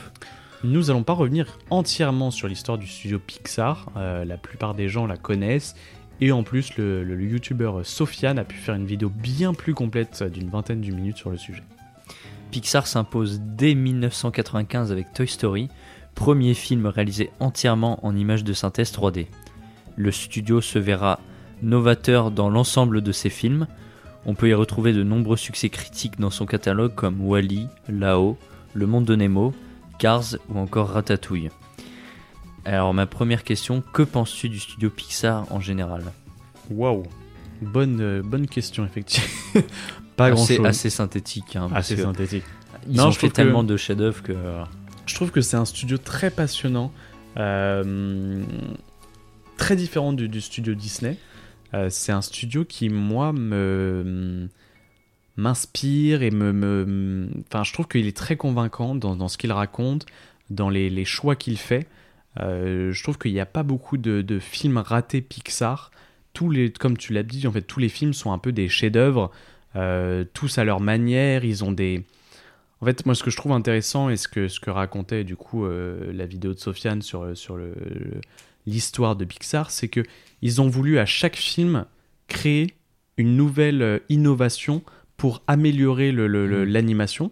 Euh, ça a été fait, par exemple, je pense, avec euh, putain, Nemo, tu vois, avec l'eau, euh, avec Wall- et compagnie. Et Wally juste après Nemo dans l'espace. Exactement, Voilà. dans l'espace. Monstre Academy avec les poils de, de- de- du monstre. En fait, ils ont essayé à chaque fois d'avoir quelque chose de novateur. Et je trouve que c'est un peu la force de Pixar, en plus des sujets qu'ils abordent. Parce qu'on Oui. sait très bien, ça fait partie effectivement des choses qu'on sait sur le studio Pixar. À chaque fois, certes, c'est des films qui sont pour les enfants, mais qui aussi, quand tu le regardes en tant qu'adulte, avec du Voilà. recul, etc., qui racontent quelque chose sur, sur, sur, Voilà. sur la vie. Ils sont plus ambitieux en termes de, hum, de valeurs portées, euh, qui, qui ont un réel intérêt même pour des adultes, qui, parlent de choses assez Ah, matures, euh, assez importantes. bah, les fondateurs, John Lasseter et Ed Catmull, en fait, ils ont surmontré quand même une certaine créativité et inventivité. Et on peut bien sûr mentionner l'appui de Steve Jobs et euh, George Lucas, euh, qui ont montré un, un engouement vis-à-vis du studio qui est quand même assez phénoménal. Et ils ont bien fait, vu ce qui en est devenu et vu le- le- les résultats qu'ont réussi à produire euh, Pixar derrière. Et donc, comme film en commun, pour Pixar, on a choisi euh, Soul. Le merveilleux Saul. Le merveilleux Saul. Toi, tu adores ce film. Bien sûr. Voici le synopsis de Saul. Passionné de jazz et professeur de musique dans un collège, Joe Gardner a enfin l'opportunité de réaliser son rêve, jouer dans le meilleur club de jazz de New York. Mais un malencontreux faux pas le précipite dans le grand avant, un endroit fantastique où les nouvelles âmes acquièrent leur personnalité, leur caractère et leur spécificité avant d'être envoyées sur Terre. Bien décidé à retrouver sa vie, Joe fait équipe avec 22, une âme espiègle et pleine d'esprit qui n'a jamais saisi l'intérêt de vivre une vie humaine. En essayant désespérément de montrer à 22 à quel point l'existence est formidable, Joe pourrait bien découvrir les réponses aux questions les plus importantes sur le sens de la vie. Gros sujet. Hein. Ouais, Là, rien que le synopsis, il te, il te montre que tu vas beaucoup réfléchir sur, euh, Ouais, ouais. sur la vie avec ce film. Pour moi, c'est le meilleur euh, film d'animation euh, que j'ai vu, Toute, personnellement. euh, toute Ouais. catégorie confondue, toute catégorie de qu'il confondue. réunit tout en fait. Décor, ambiance, personnages, contexte, propos, musique. Même jusqu'au dub- doublage en fait. les voix françaises avec Omar Sy, ma, Camille Cotin ou il y a encore Ramzi, Ramzi Bedia. Moi j'adore. Je- franchement, je, je passe un, un moment merveilleux. Le film est exceptionnel. En fait, je trouve qu'il y a une esthétique. Effectivement, on, a beaucoup parlé, tu vois, des, des- des vieux films qui ont leur esthétique propre à eux. Là, euh, c'est- les derniers films qu'ont réalisé Pixar et tu vois la beauté du film. Moi, ça, Oui, me, qui- moi, qui ça me- me laisse. euh, Bah, qui mêle cul, encore une fois 3D, 2D, euh, qui joue avec les perspectives, les Ouais. lignes, qui a aussi une palette euh, très rose, très dans l'imaginaire rose, bleu. Et Il y a presque un esprit vaporeux, tu vois, dans Et puis t'as un côté euh, un aussi entre le, le grand avant et la réalité. Tu vois, effectivement, il mélange les styles et c'est là où moi je trouve que c'est intéressant, où t'as euh, très réaliste euh, dans la vie de Joe Gardner quand il est voilà prof de musique, euh, qu'il a l'opportunité, machin, etc. Et puis dès qu'il passe dans dans l'au-delà ou du coup le, le- le grand avant. On a, on a bah, effectivement euh, les Michel euh, avec euh, les, Oui, les personnages qui, qui, qui se représentent un peu Dieu ou on ne sait pas trop qui, qui représente-t-il.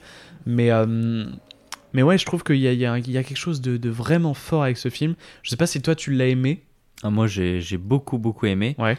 Euh, bah, tout simplement, c'est c'est une ode sur la vie qui est assez touchante que chacun percevra différemment selon son, son rapport à la vie, mais je pense qu'on peut tous se reconnaître dedans. Non mais c'est clair. Sur euh, les petits détails, les, les instants de vie, le- pourquoi est-ce qu'on est ici, euh, qu'est-ce qui fait de nous ce qu'on est, Enfin, plein de questions Ah, sûr. existentielles Ouais, au final qu'on se pose peut-être tous les jours, euh, tous les soirs avant de se coucher. Enfin, Ah, c'est mais c'est une véritable séance de psy, hein, ce film, dans tous les cas. Il nous parle des rêves, il nous parle de nos ambitions, il nous parle de nos espérances, de nos échecs.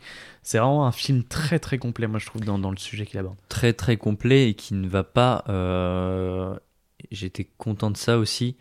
euh, on va dire qu'il va pas faire la, la- il va pas vraiment donner de morale ni de leçon. Ah non, clairement. Je trouve qu'il il fait vraiment euh, la vie de, de, de, de cet homme qui passe par l'au-delà et qui, qui suit son cheminement. Et c'est tout. c'est C'est-à-dire qu'il n'y a pas vraiment de, de conclusion, de bonne ou de mauvaise conclusion. C'est Enfin, au spectateur en fait. c'est au spectateur de se faire son sa propre opinion C'est clair. sur euh, qu'est-ce que moi je pense de, de tout ce parcours de vie et euh, comment moi je peux y réfléchir après.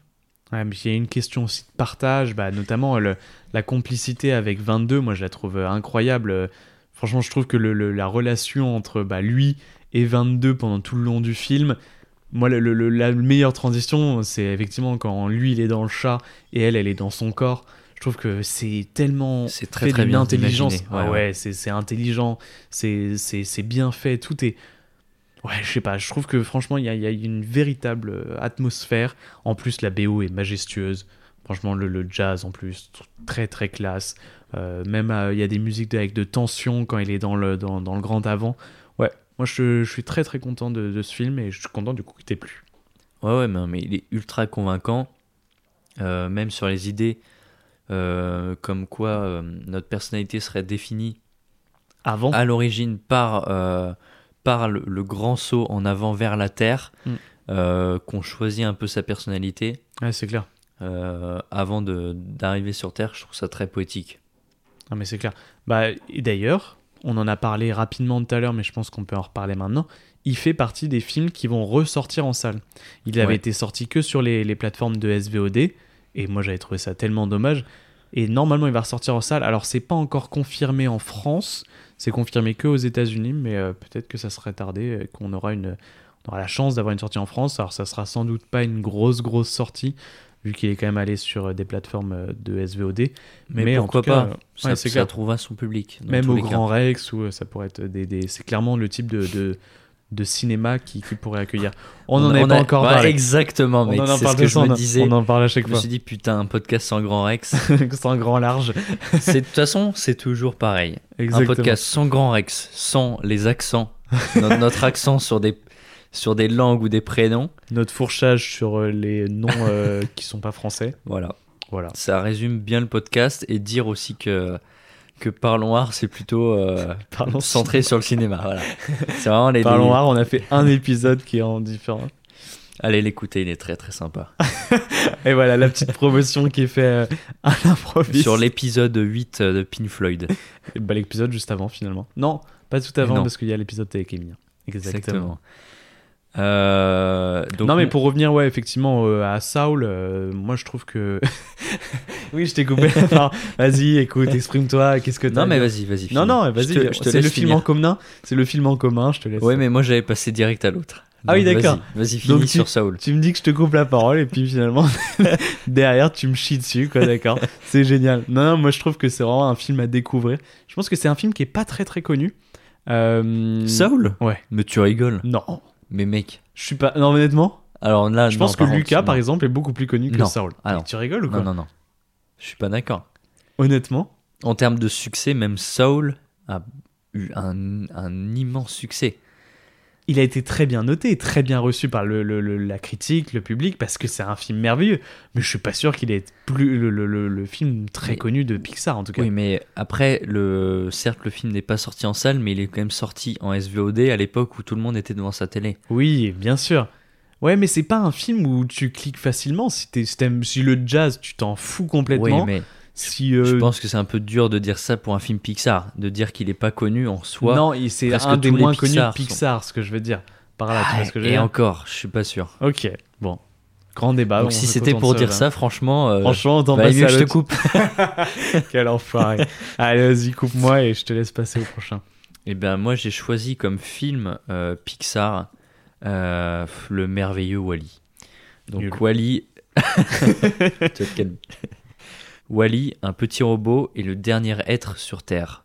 700 ans plus tôt, l'humanité a déserté notre planète en lui laissant le soin de nettoyer la Terre avec de nombreux autres robots comme lui. Mais Wally a développé un petit défaut technique, une forte personnalité. Curieux et indiscret, il est surtout très seul. Sa vie va être bouleversée avec l'arrivée d'Eve, une petite robot. Wally va tout mettre en œuvre pour la séduire. Ce film, c'est.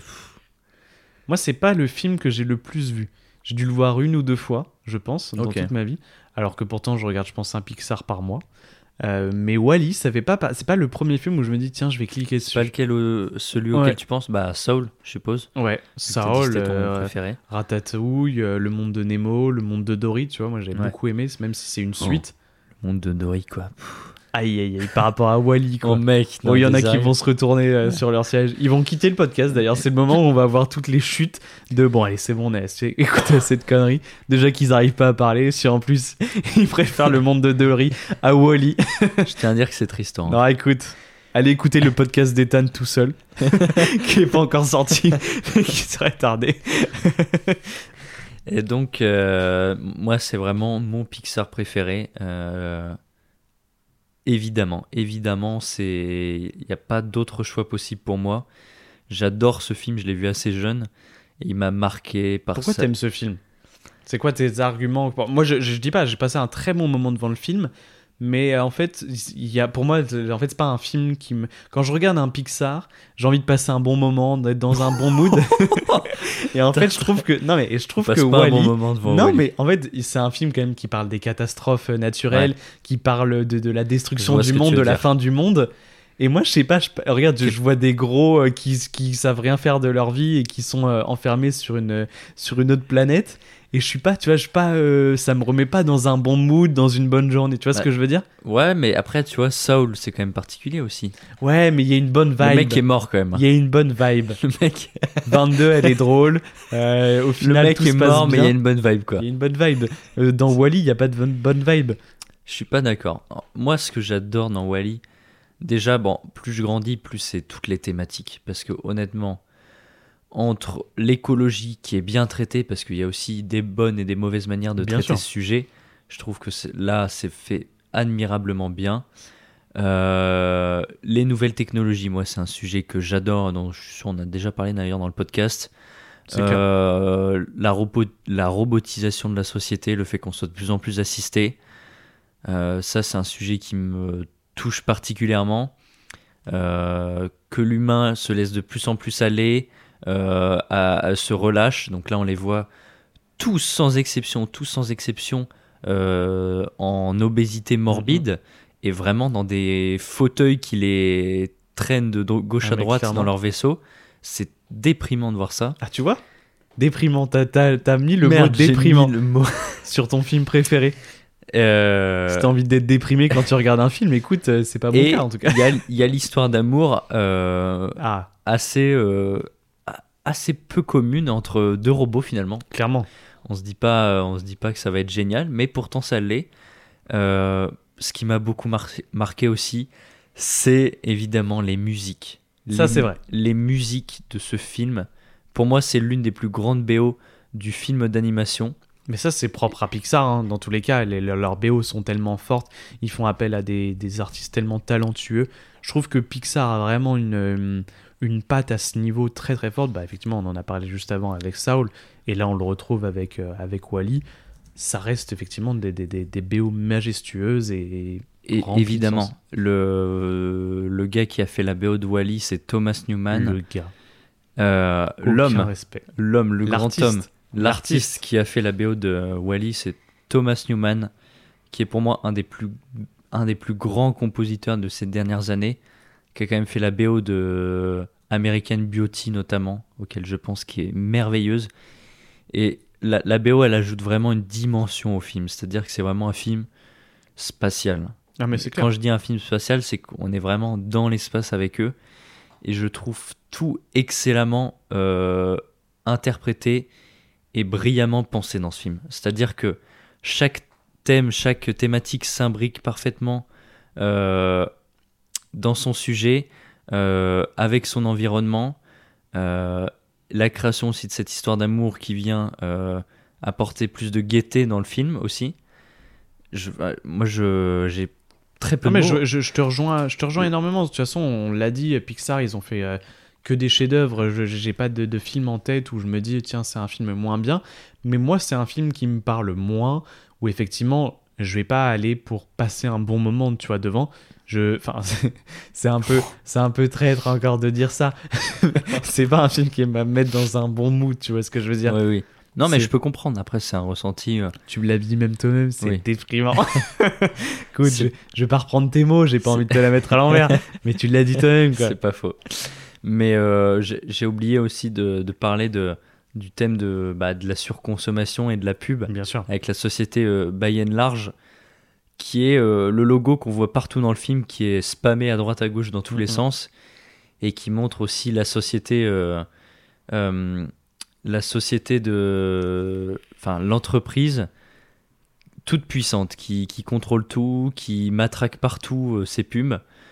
Qui, qui peut très bien représenter les GAFAM aujourd'hui avec Google, Amazon, euh, tout. Mais c'est ce qui tout- fait assez peur Microsoft, dans ce et- film, hein, c'est qu'il est assez proche de finalement de no- notre monde actuel. hein. de notre monde actuel, euh, mais avec, comme je l'ai dit, toute cette poésie, cette spatialisation qui, qui donne vraiment un, un, un élan lyrique au film exceptionnel. Moi, j'ai très là peu de mots. de, de Pixar. J'ai très peu de mots à donner sur ce film parce que vraiment, il, me touche vraiment et c'est un, un film magnifique qui est dans mon top 15 facilement, que j'adore depuis des années et que. Euh, voilà, c'était mon, mon ressenti sur, euh, sur Wally. Très intéressant. Moi, effectivement, j'ai moins de choses à dire sur Wally parce que c'est de la... C'est déprimant. c'est déprimant. Écoute, je vais pas le redire encore une fois, mais voilà, c'est déprimant, c'est déprimant. Compris. Non, non, mais je trouve, en vrai, je trouve que c'est la force de Pixar de, de réussir, comme tu l'as dit, à, amener une, une histoire d'amour à travers cette euh, société qu'on voit perdue, catastrophique, euh, avec autant de problèmes dans le film,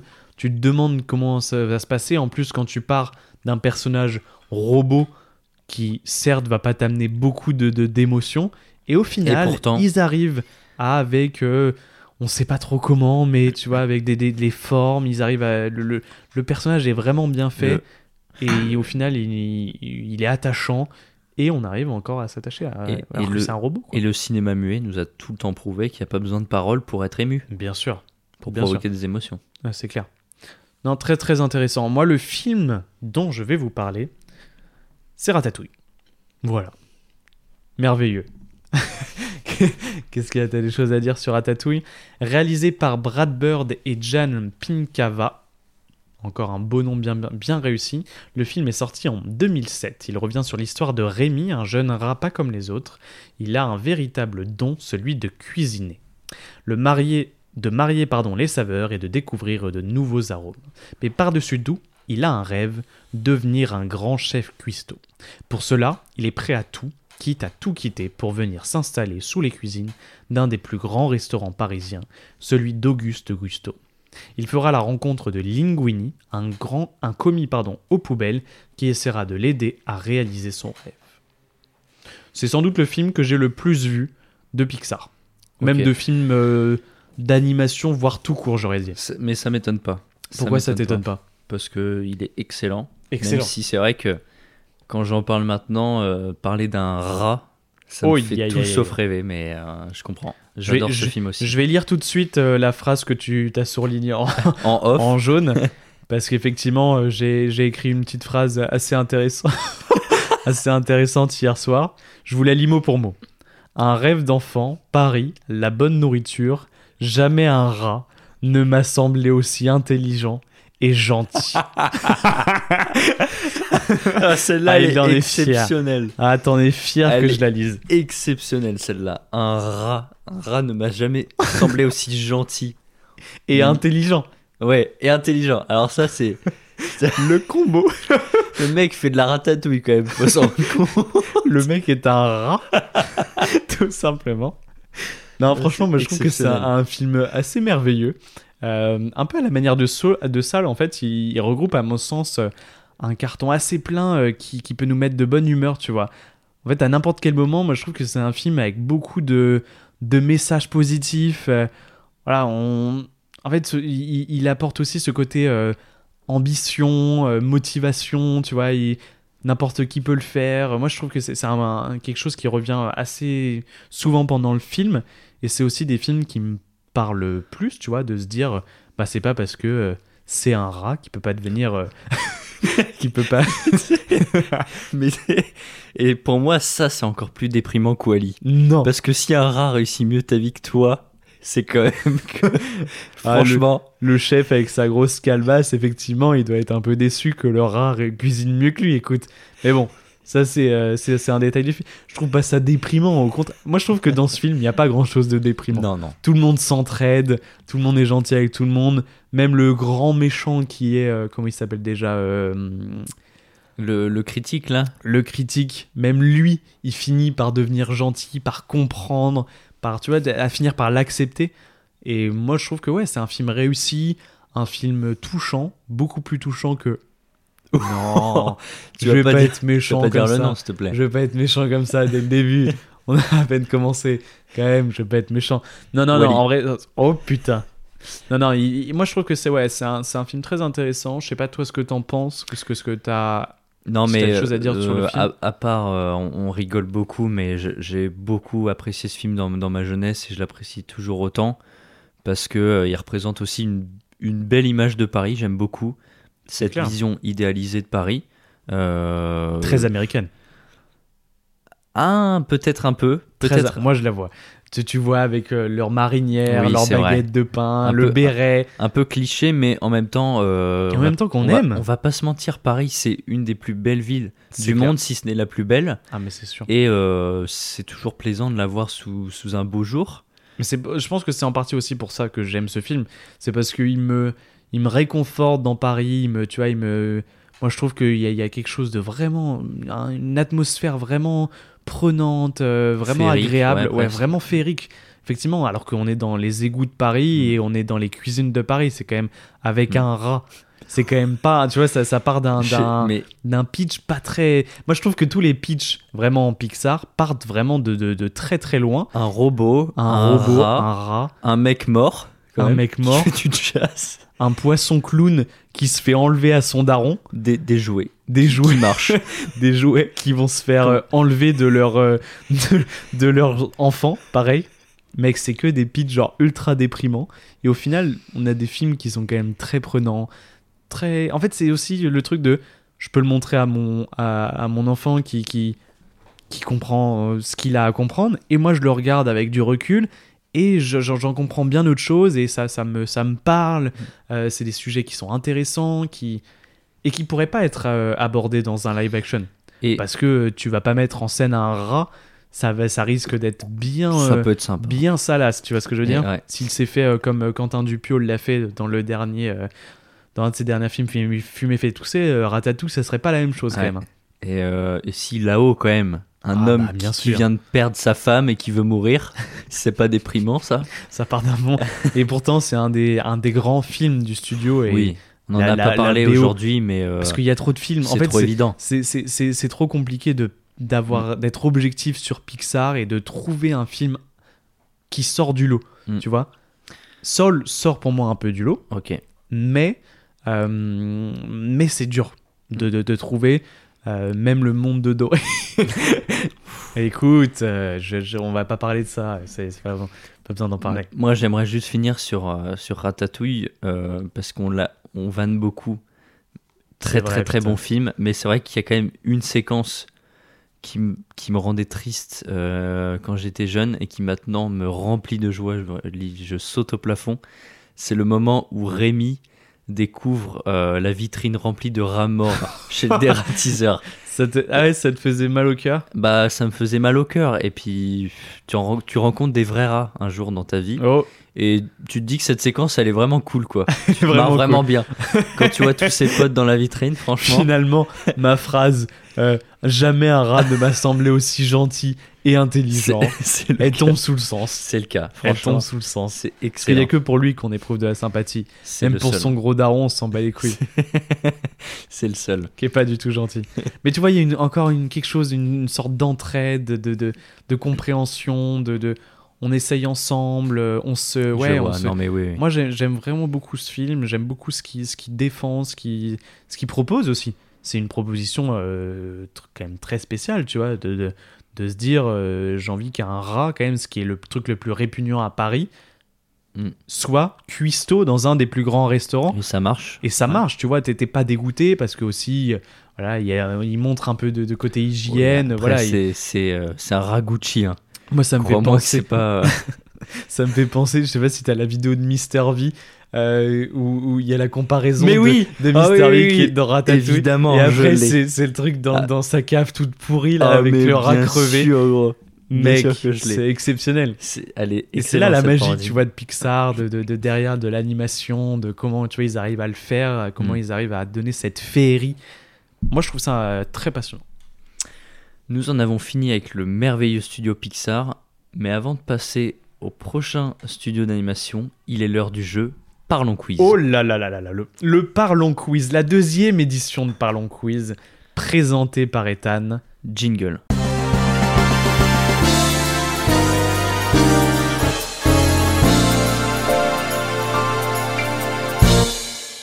Bienvenue dans Parlons Quiz, Aïe aïe aïe. Le Les frissons. fameux. hein. le fameux. T'as des petits frissons Ah, les petits frissons. Parce que là, Parce dans, que ce- c'est dans moi cette édition, c'est toi qui joues. Aïe aïe aïe aïe aïe. Et oui, parce qu'on s'est fait abandonner, on l'a jamais dit. On s'est fait Oh, abandonner comme des malpropres. Oh. par Emilien et Gabriel. Comme des malpropres, on s'est Vous fait vous rendez abandonner. compte C'est pour ça que l'émission est beaucoup moins drôle. les deux, malheureusement. les deux troubadours qui nous ont accompagnés sur Oh, l'épisode trou- 8. Les troubadours avec qui on a passé un très très bon moment. Voilà, épisode 8 Pink Floyd. Et euh, n'hésitez pas aussi à aller écouter le face-à-face avec Emilien. Épisode 9 qui est sorti juste avant celui-là. Et le face-à-face avec Gabriel. Et le face-à-face avec Ethan. Oh, on en a pour tout le monde. Euh, On en a pour tout le monde. Pour tous les goûts. Exactement. Je vais t'expliquer les règles du jeu, Tristan. Elles sont très simples. Allez, vas-y. Je te poserai 8 questions en thème avec l'animation. Tu vas le voir, les questions sont classées par ordre croissant de difficulté. On va aller de la plus facile à la plus dure. Les questions sont éliminatoires. Si tu te trompes, tu perds toute chance de reporter le jeu et le titre d'expert de l'animation. Rien que ça. Putain. Tu as seulement Je pourrais le mettre dans ma bio euh, LinkedIn ou pas Ah bah mec, c'est tu mets hashtag expert de l'animation, hashtag freelance, hashtag euh, rémunération, hashtag... Hashtag Mec. parlons art, mais il parle de cinéma. Quel enfer les hashtags sur LinkedIn mec. On pourrait en faire une émission gros. c'est infernal. Sur notre, podca- notre podcast business. Hashtag On doit, business. on doit toujours en faire un depuis ton face-à-face, un podcast business et motivation. C'est vrai. Motivation. Hashtag IA, hashtag crypto-monnaie. Bref. Oh la vache. Euh, et donc tu as seulement une vie qui te permet de survivre à une que J'ai question peur de ratée. perdre la première question. Est-ce que c'est des questions un peu simples ou pas? Bah au début oui, après c'est plus dur. Mais Ok. j'espère pas parce que j'ai quand même fait 8 questions. J'aimerais au moins que tu ailles à la 5. Rentabiliser. Au pire, après, je perdrai le titre et je continuerai à essayer de les trouver. Pourquoi pas. Donc tu as seulement une vie qui te permet de survivre à une question ratée et un joker que tu peux utiliser à n'importe quelle question. C'est quoi un joker? C'est euh, une aide, euh, tu vas voir, une aide surprise. Oh, j'aime bien ça, les aides surprises. Donc j'espère que c'est clair. On est C'est parti. sous forme de carré? Les, les Exactement. réponses Ok. Très bien. Exactement, euh, comme qui veut gagner. Je le dirai pas. Oh, qui veut gagner des mi Des mimi? Des, des centimes. Qui veut gagner des centimes Parce qu'on n'a pas d'argent. qui veut Très gagner peu. des titres de l'expert de l'animation. pour mettre sur LinkedIn. Pour mettre sur LinkedIn. J'espère que c'est clair. On Allez. est parti. On peut lancer la musique spéciale quiz. C'est parti. Ok Tristan. Première question. Quel est le personnage animé apparaissant sur le logo du studio d'animation Ghibli? Marco, le cochon du film Porco Rosso, Totoro du film Mon voisin Totoro, une luciole du film Le tombeau des lucioles ou un gros rat mort du film Ah, il y Ratatouille a carrément 5 propositions. Alors, 4 Ah non, j'en ai compté 5. Ah d'accord. Ah, je Marco le cochon, Totoro. Non, non, mais attends, mais c'est Totoro. Ta réponse est Totoro. Ouais, ma réponse est Totoro. Tu veux pas dire Rémi, le gros rat mort Oh, j'ai hésité, hein. J'ai hésité parce que ça a un gros rapport en plus avec, euh, avec le studio Ghibli. La réponse est Totoro Et évidemment, du film Mon voisin Totoro. Tu je suis bien- passes je suis la bien parti première pour- question. Je suis bien parti pour l'expert d'animation. C'est bien. Deuxième question. Quel est le dessin représentant le logo du studio d'animation DreamWorks? Un homme tenant une caméra, un garçon qui pêche sur une lune, un crayon de papier, ou DreamWorks n'a pas de logo car ils sont plus occupés à pondre des merdes comme les trolls? Oh Oh, aïe aïe aïe aïe aïe. Ça balance fort. Un homme pêchant sur une lune. Ça va, elles sont simples tes questions pour l'instant. Mauvaise réponse. Non, mais je sais très bien que c'est la bonne réponse. T'as dit un homme, c'était un garçon. Il faut être précis sur les réponses. C'est ta réponse B, voilà. Évidemment, bonne réponse, un garçon qui pêche sur une lune. Troisième question. L'un des personnages secondaires principaux de la saga Toy Story est un jouet qui représente un chien en forme de ressort. Comment Je peux même te le donner. Le nom Zigzag. Mais non Exceptionnel. Troisième question réussie. Ok, je pense que j'ai Je peux, faire sous-estimé des, je peux faire des questions cash ou pas? Comme dans. Euh, Ah, qui veut prendre sa place Il n'y a, pas de point, donc tu peux pas. Aïe aïe aïe aïe aïe aïe. Et ce serait un trop gros risque. J'ai même pas eu le temps de dire les, les noms qu'il a réussi. Bien joué à toi. C'est bien Zigzag, euh, le, le chien en forme de ressort. Exactement. Je pourrais tous te les donner d'ailleurs, euh, les, les noms des, des personnages de Toy Story. Tu veux que je te les donne? Ça me fait des points en plus ou pas dans, dans le truc expert de l'animation? On a Euh, Rex, le, le dinosaure. Mec, c'était en plus c'était ça au début que j'avais prévu. On Mais je me suis dit. Rex c'est trop dur. Non, Rex c'est trop simple. Buzz, on a. euh, Comment elle s'appelle la, la meuf de, de Woody? Putain, je sais même plus. La Ah, ah. bergère, on a la bergère avec ses trois, euh, ses trois moutons. qui s'appelle putain, ils ont un nom spécial dans le Toy Story 4, mec, ils le disent à un moment donné. Ils ont un, trois noms différents. C'est le, c'est la, la question 8. C'est la question 8 Non, Aïe aïe aïe aïe aïe. ce serait dur. Bon, euh, franchement, trois premières questions, bien joué à toi. Easy. Facile. Je pense que je vais te retirer ta vie direct. Quel bâtard. Non, je rigole. Allez. Quatrième question, on est déjà à la moitié. C'est fou ce que ça va vite. C'est bien parce que tu le dis avec beaucoup d'entrain, donc ça se voit que t'es motivé par ton jeu. Mec, alors que j'ai passé euh, des heures sur mes questions. Oh, pour dire, euh, c'est quoi le nom de Zigzag? Astérix est un personnage représenté à de multiples reprises dans des films d'animation. Parmi les quatre propositions que je vais te donner, une seule est un film d'Astérix qui existe réellement. Ouf. Oh, celui-là, il est dur.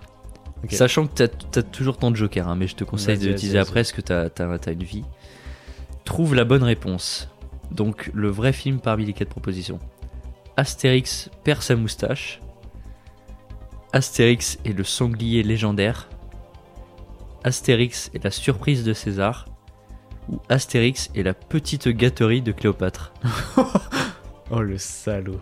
Oh, celle-là, elle est dure. Ah, je te mets en difficulté. Là, ça commence à augmenter, gentiment. En vrai, j'aurais dit euh, Astérix et la surprise de César parce que ça me semble la plus logique de. Je pense que la petite gâterie de Cléopâtre, c'est un film que j'aimerais bien. Mais je pense qu'il serait pas, euh, il serait pas disponible encore pour, en tout cas pour les enfants. Ça se passerait que sur les chaînes différentes avec des Astérix un peu bizarres. Mais euh, on parlera de ça dans un dans un autre épisode dédié au, au film X.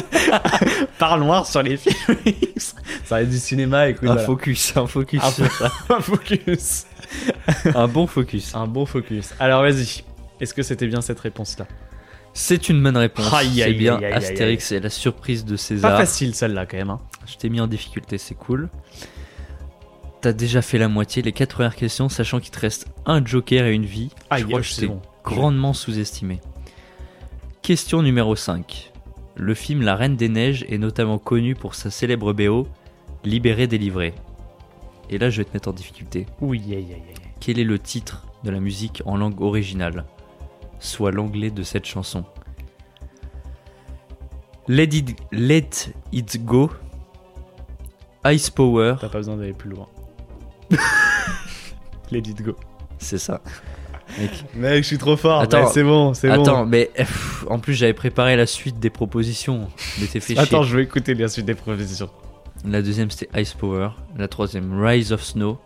Et la quatrième c'était Je m'en fous, elle nous a suffisamment cassé les couilles cette musique de merde. Oh, J'aurais dû choisir celle-là. Et c'est vrai qu'elle nous a bien cassé les couilles cette Ça marche musique. aussi. Fut, fut un temps. ça y est, j'ai- les 5 points.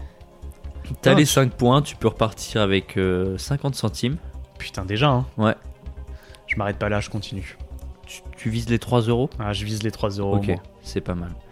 Non, il te reste 3 questions et t'as une vie plus un joker. Bon, Ouf. je suis dans la Ah, merde, bon, moi. bon, j'ai Je gagné. suis dans la merde. Je vais même te laisser ma vie et mon joker, carrément.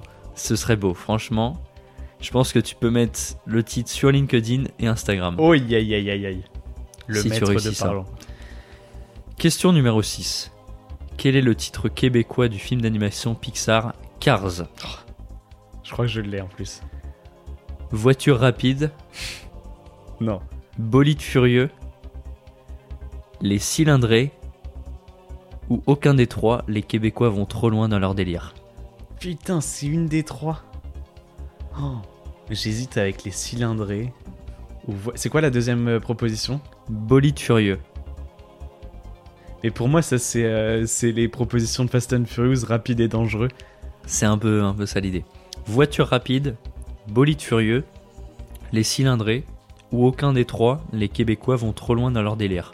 Ah, je pense que je vais perdre, je vais perdre un point sur celui-là. Je dirais les cylindrés, mais pas. euh, je suis pas convaincu. Est-ce que c'est ton dernier mot? Oui, c'est mon dernier mot. C'est une mauvaise réponse. Aïe, aïe, aïe, aïe, aïe. C'était quoi C'était la première Aucun des trois. Non. oh, il Ah, m'a le piège il m'a piégé, le salaud. C'était quoi alors Aucun des trois, les Québécois vont trop loin dans leur délire. Non, le titre québécois de Cars, c'est les bagnoles. Putain, mais tu sais qu'en plus, vraiment, bah t'es un bâtard, est-ce que tu m'as niqué avec celle-là Et oui, Je pensais que t'a- t'allais pas faire un piège. Ok, il m'a fait un piège, donc peut y avoir des pièges. Comme quoi, ça aurait pu Honnêtement, vraiment. Pour moi, ça, ça aurait pas, en fait, ça aurait pas été, je- j'ai effectivement, pour moi, c'était soit les cylindrés, mais du coup, les bagnoles, effectivement, c'est beaucoup mieux les bagnoles, mec. Comme quoi, euh, la prochaine fois, méfie-toi des, des propositions Aïe, type euh. Astérix et la petite gâterie de Cléopâtre. Ah, mais mec, vraiment, hein. Non, parce que ça, c'est aucun des trois. T'aurais, si t'avais mis aucun des trois, ça aurait pu marcher. Ok. Je suis prêt pour la suite, c'est bon. Donc t'as plus de vie, mais t'as un joker. Ok. Donc t'as deux questions, utilise-le à bon escient. Là, on rentre dans le niveau hardcore. Non, c'est hardcore carrément. Bah, c'est les dernières questions. hein. Aïe, aïe, aïe, aïe, aïe. Vas-y, je t'écoute. Je suis tout oui. Question numéro 7.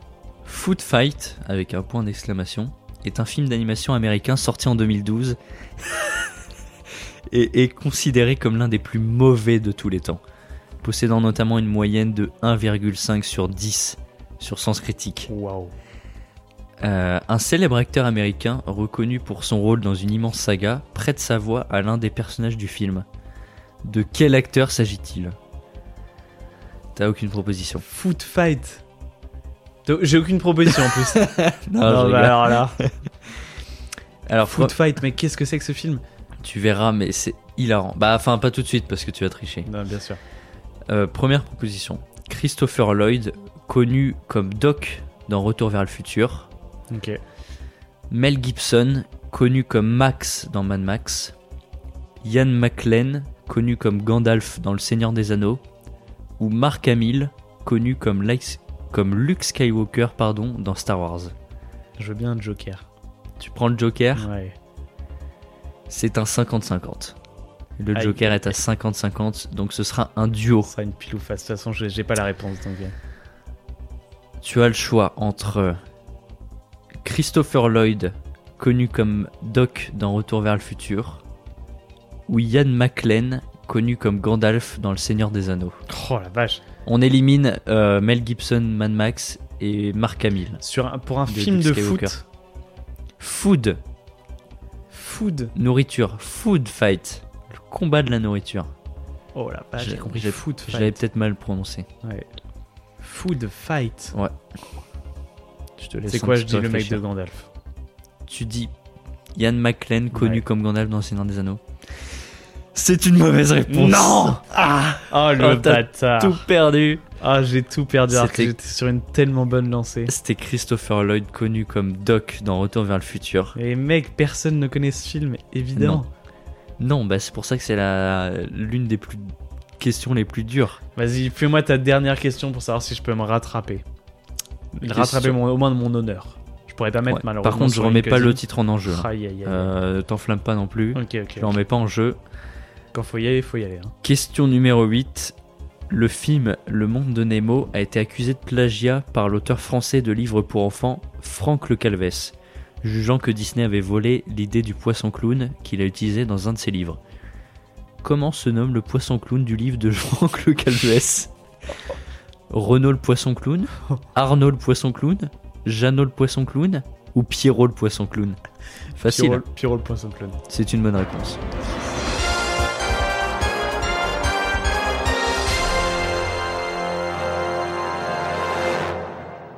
Voilà, Putain, donc t'aurais gagné. Putain, c'est juste à cause de tes bagnoles de merde, mec. C'est dommage. si tu sais que si ça avait pas eu les bagnoles, j'aurais eu perdu Bah, sur euh, tu Fighter ta vie. et j'aurais pris Foot mon. fa- Arrête de foot fight. Respecte Foot ce fight. film euh, très mauvais. Non, très bon quiz, merveilleux. Bon, effectivement, je suis pas calé sur euh, Food Fight, malheureusement. Tu te renseigneras, ça a l'air d'être excellent. Mais par contre, je me souviendrai à vie de, du, du nom québécois des. Ouais. De Mais- Cars. Mais j'adore les noms québécois, mec. Euh, Il y, a des- il y a des noms qui sont exceptionnels. Lendemain de veille pour euh, Very Bad Trip. C'est c'est que des, des noms a- exceptionnels, mec. Moi j'adore, moi je crois que mon préféré c'est euh, euh, pour Speed, c'est un film des années 90 avec Kenny Reeves. Ça s'appelle clenche. Clanche. Je crois que c'est un verbe pour dire vitesse ou un truc comme ça. Ça n'a aucun Et sens. Speed 2, ça s'appelle ça va clencher. Non, mais mec, ils sont tellement forts. Non, mais franchement, moi, les meilleurs, les meilleurs titres. Attends, attends, je, re- je fais une petite recherche. Fiction pulpeuse pour Pulp Fiction. Oui, un classique. un grand, grand classique. On a Tuer Bill pour Kill Bill. Mec, c'est ils, vraiment, ils se foutent de la gueule du monde. Et ça, moi, je trouve ça merveilleux. Dédicace à nos auditeurs québécois. Non, mais vraiment, danse lassine pour Dirty Dancing. Les bagnoles. Non, mais les bagnoles, je suis dégoûté parce que j'aurais vraiment pu les trouver. Franchement, Ouais, il non, mais je, je- je vous invite à, à aller voir les, les noms québécois. C'est euh, c'est merveilleux. légendaire. C'est merveilleux. Donc tu perds à la question 7 sur 8 Aïe, aïe, de aïe. Parlons Quiz. Pas trop déçu? Si, très déçu parce que ta question était traître sur les, sur les bagnoles. Et C'est je cadeau. Trouve que, je trouve que c'est un piège euh, qui devrait pas être légal. C'est cadeau. Voilà. Donc nous en avons fini avec Parlons Quiz. On va passer maintenant au studio Ghibli. Ghibli ou Ghibli d'ailleurs? Toi, tu dis Ghibli Moi je dis Ghibli. Moi aussi, je disais. Ghibli, et puis on m'a dit il faut dire Ghibli, donc euh, maintenant je dis Ghibli. Ça a beaucoup moins de charisme. hein. Ouais, Ghibli, je trouve euh, aussi. C'est quoi pour cette émission On continuera à dire Ghibli, rien à foutre. C'est parti pour Ghibli.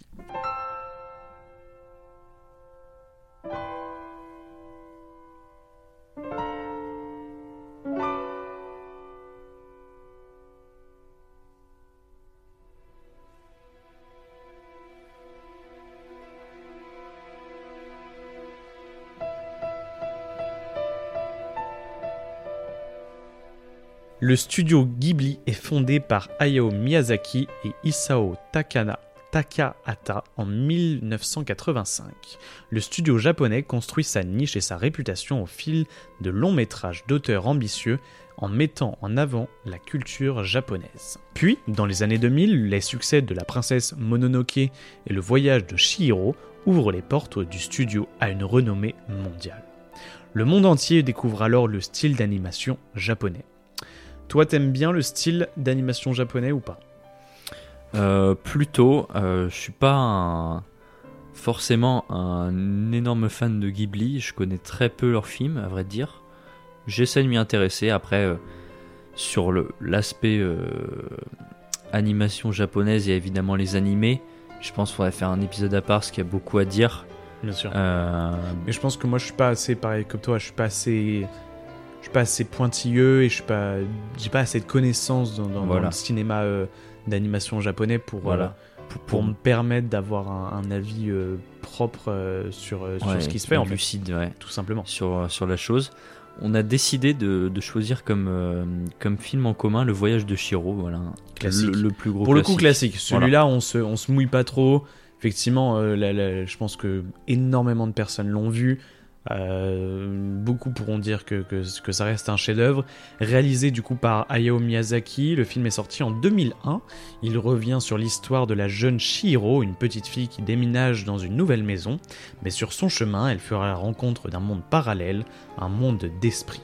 Après la transformation de ses parents en porc par la sorcière Yubaba, Shiro prend un emploi dans l'établissement de bain de cette sorcière afin de libérer ses parents et pouvoir rentrer chez elle.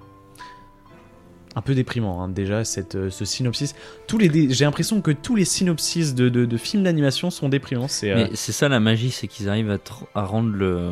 mais parce qu'ils prennent des choses aussi crues de la vie, tu vois. Oui, voilà. Finalement, euh, le, le- le- le film il raconte. euh, moi, c'est, le, Enfin, je trouve que le film raconte assez bien la société actuelle, Le la surconsommation, le deuil, comme tu l'as dit, Ouais. le- voilà, le, le- le- la, la prof- enfin, les gens qui profitent, tu vois, euh, directement dès le début du film avec le père qui se croit un peu tout permis, que Oui. l'argent va tout Qui se prendre. goinfre, qui se euh, goinfre, dans, et le, puis- dans, le, dans le parc. Mm, mm, clairement. Et puis euh, bah là, et puis ça, on peut pas leur enlever. Pour le coup, Ghibli, c'est de faire des films qui sont vraiment euh, adressés pour moi euh, plus aux adultes qu'aux enfants. Ah ouais. Je, je trouve. Ah c'est clair. Euh, Même s'ils peuvent se regarder pour oui, les enfants. Parce qu'il y a un Mais dessin qui très beau, On va pas tout saisir, je trouve. moins que chez Disney ou moins que chez Voilà. Pixar. Ça, je te rejoins euh, entièrement là-dessus. Mais euh, on arrive quand même à, par l'esthétique, par le, le- le soin qui est apporté au personnage, le fait qu'on peut aussi s'y retrouver, s'y attacher. je pense qu'il peut parler quand même facilement aux enfants. C'est un film qui est. euh, Enfin, c'est un film et en, en général un studio qui fait des, hum, des longs métrages qui sont euh, dans un style très épuré, avec euh, une histoire qui est profonde, qui prend son temps, Bien qui va, en, qui va en qui va creuser les, les personnages, leur mentalité. euh, Ah ouais, ça, Et ça, tous vrai. les Ouais, attraits moi, de la société. Japonaise qui se reflète euh, également sur tous les aspects euh, de la société en général, européen, américain. Euh, on va trouver des échos comme ça dans les films de Ghibli. Bah déjà, oui, effectivement.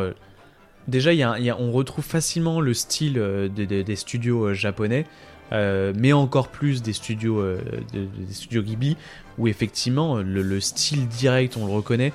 J'ai pas vu beaucoup du coup de, je crois que c'est le seul film Ghibli que j'ai vu euh, que j'ai vu en entier.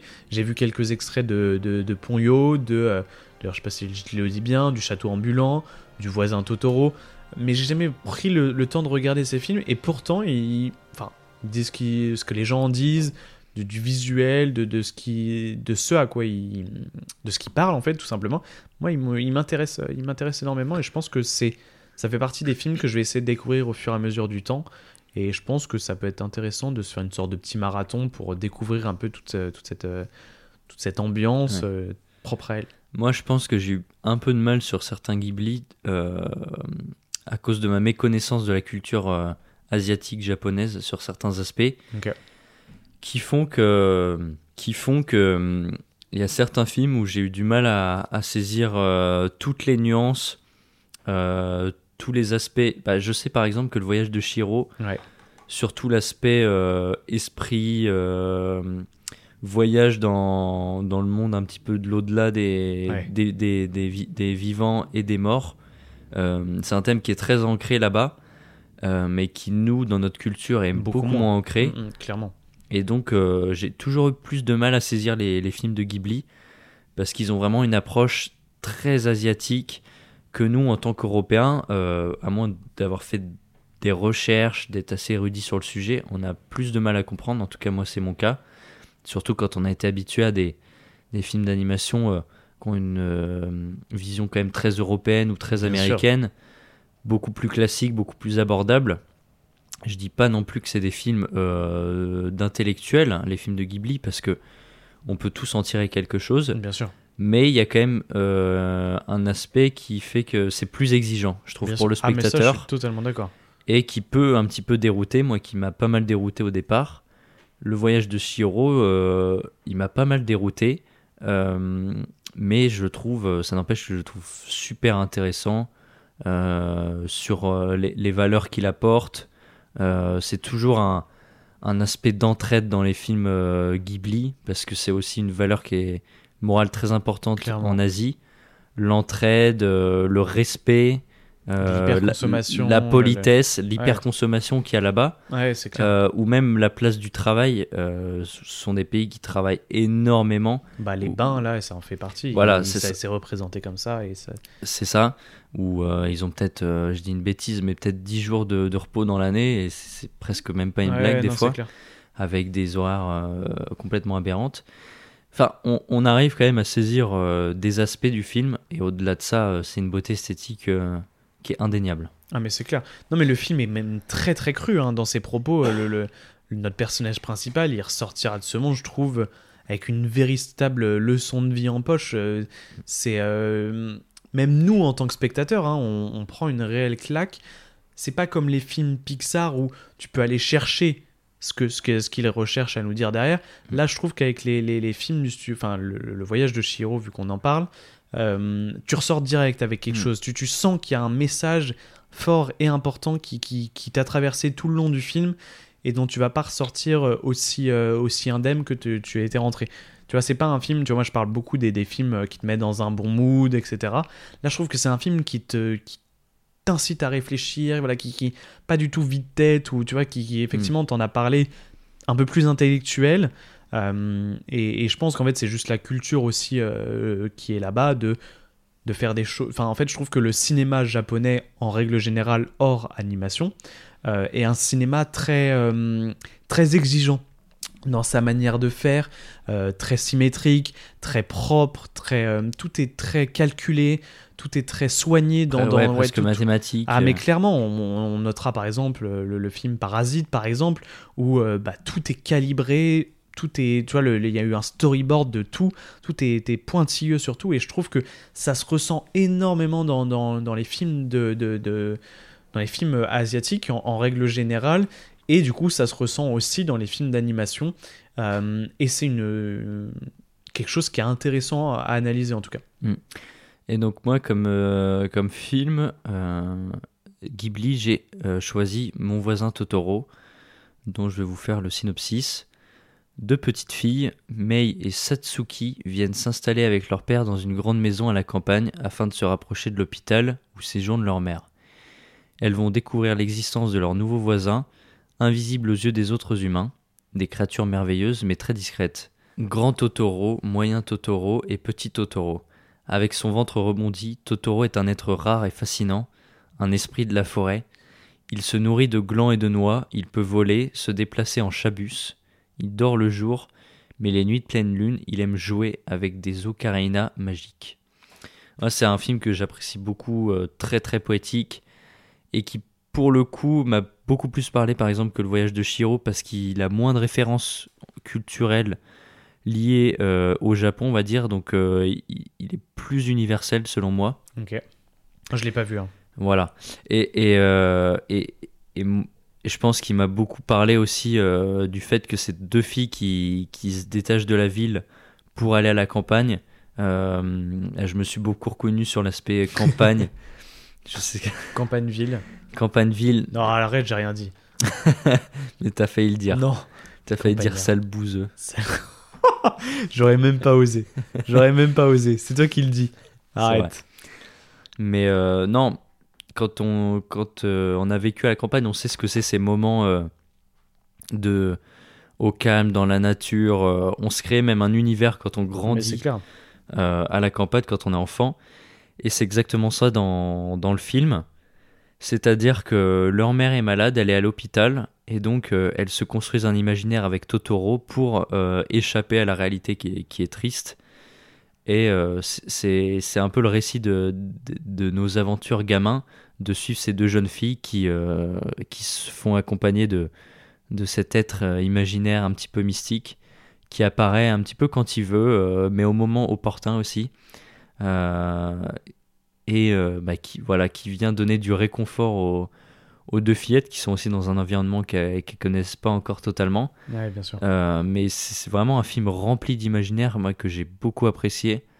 euh, parce qu'il est très doux, très, très poétique, très lyrique. euh, et, et surtout qui, qui donne à voir une, une vision sensible de la famille et de, de comment elle se construit quand, quand euh, un membre est absent. Ok, bah moi c'est un film que effectivement j'aimerais bien voir ou j'ai jamais pris le temps de, de- de le regarder, mais qui m'a toujours euh, intéressé. Ça fait partie des, des films Ghibli, où, comme le voyage de Chihiro. Je me suis toujours dit, putain, c'est peut-être par celui-là qu'il faut que je lui commence qu'il faut aussi. que je vois, ouais. Tu vois Euh, Comme le château ambulant ou des trucs comme ça. Je trouve qu'en fait ils ont des trucs aussi très connus euh, que, que, que- qui sont sur Netflix, qu'on voit passer tout le temps. Mais c'est vrai que le, euh, bah, mon voisin Totoro, qui est d'ailleurs euh, le, le- le logo euh, de- du, studio, euh, effectivement, c'est l'un des plus connus et c'est un de ceux que, que j'ai envie de découvrir et tu en as très bien parlé, donc, euh, donc bravo à toi. Moi, j'ai malheureusement pas de, pas de film Ghibli à parler. À, part le voyage de Shiro, Voilà. dont on a déjà parlé. dont on a déjà parlé, donc un peu plus court sur, sur le studio Ghibli.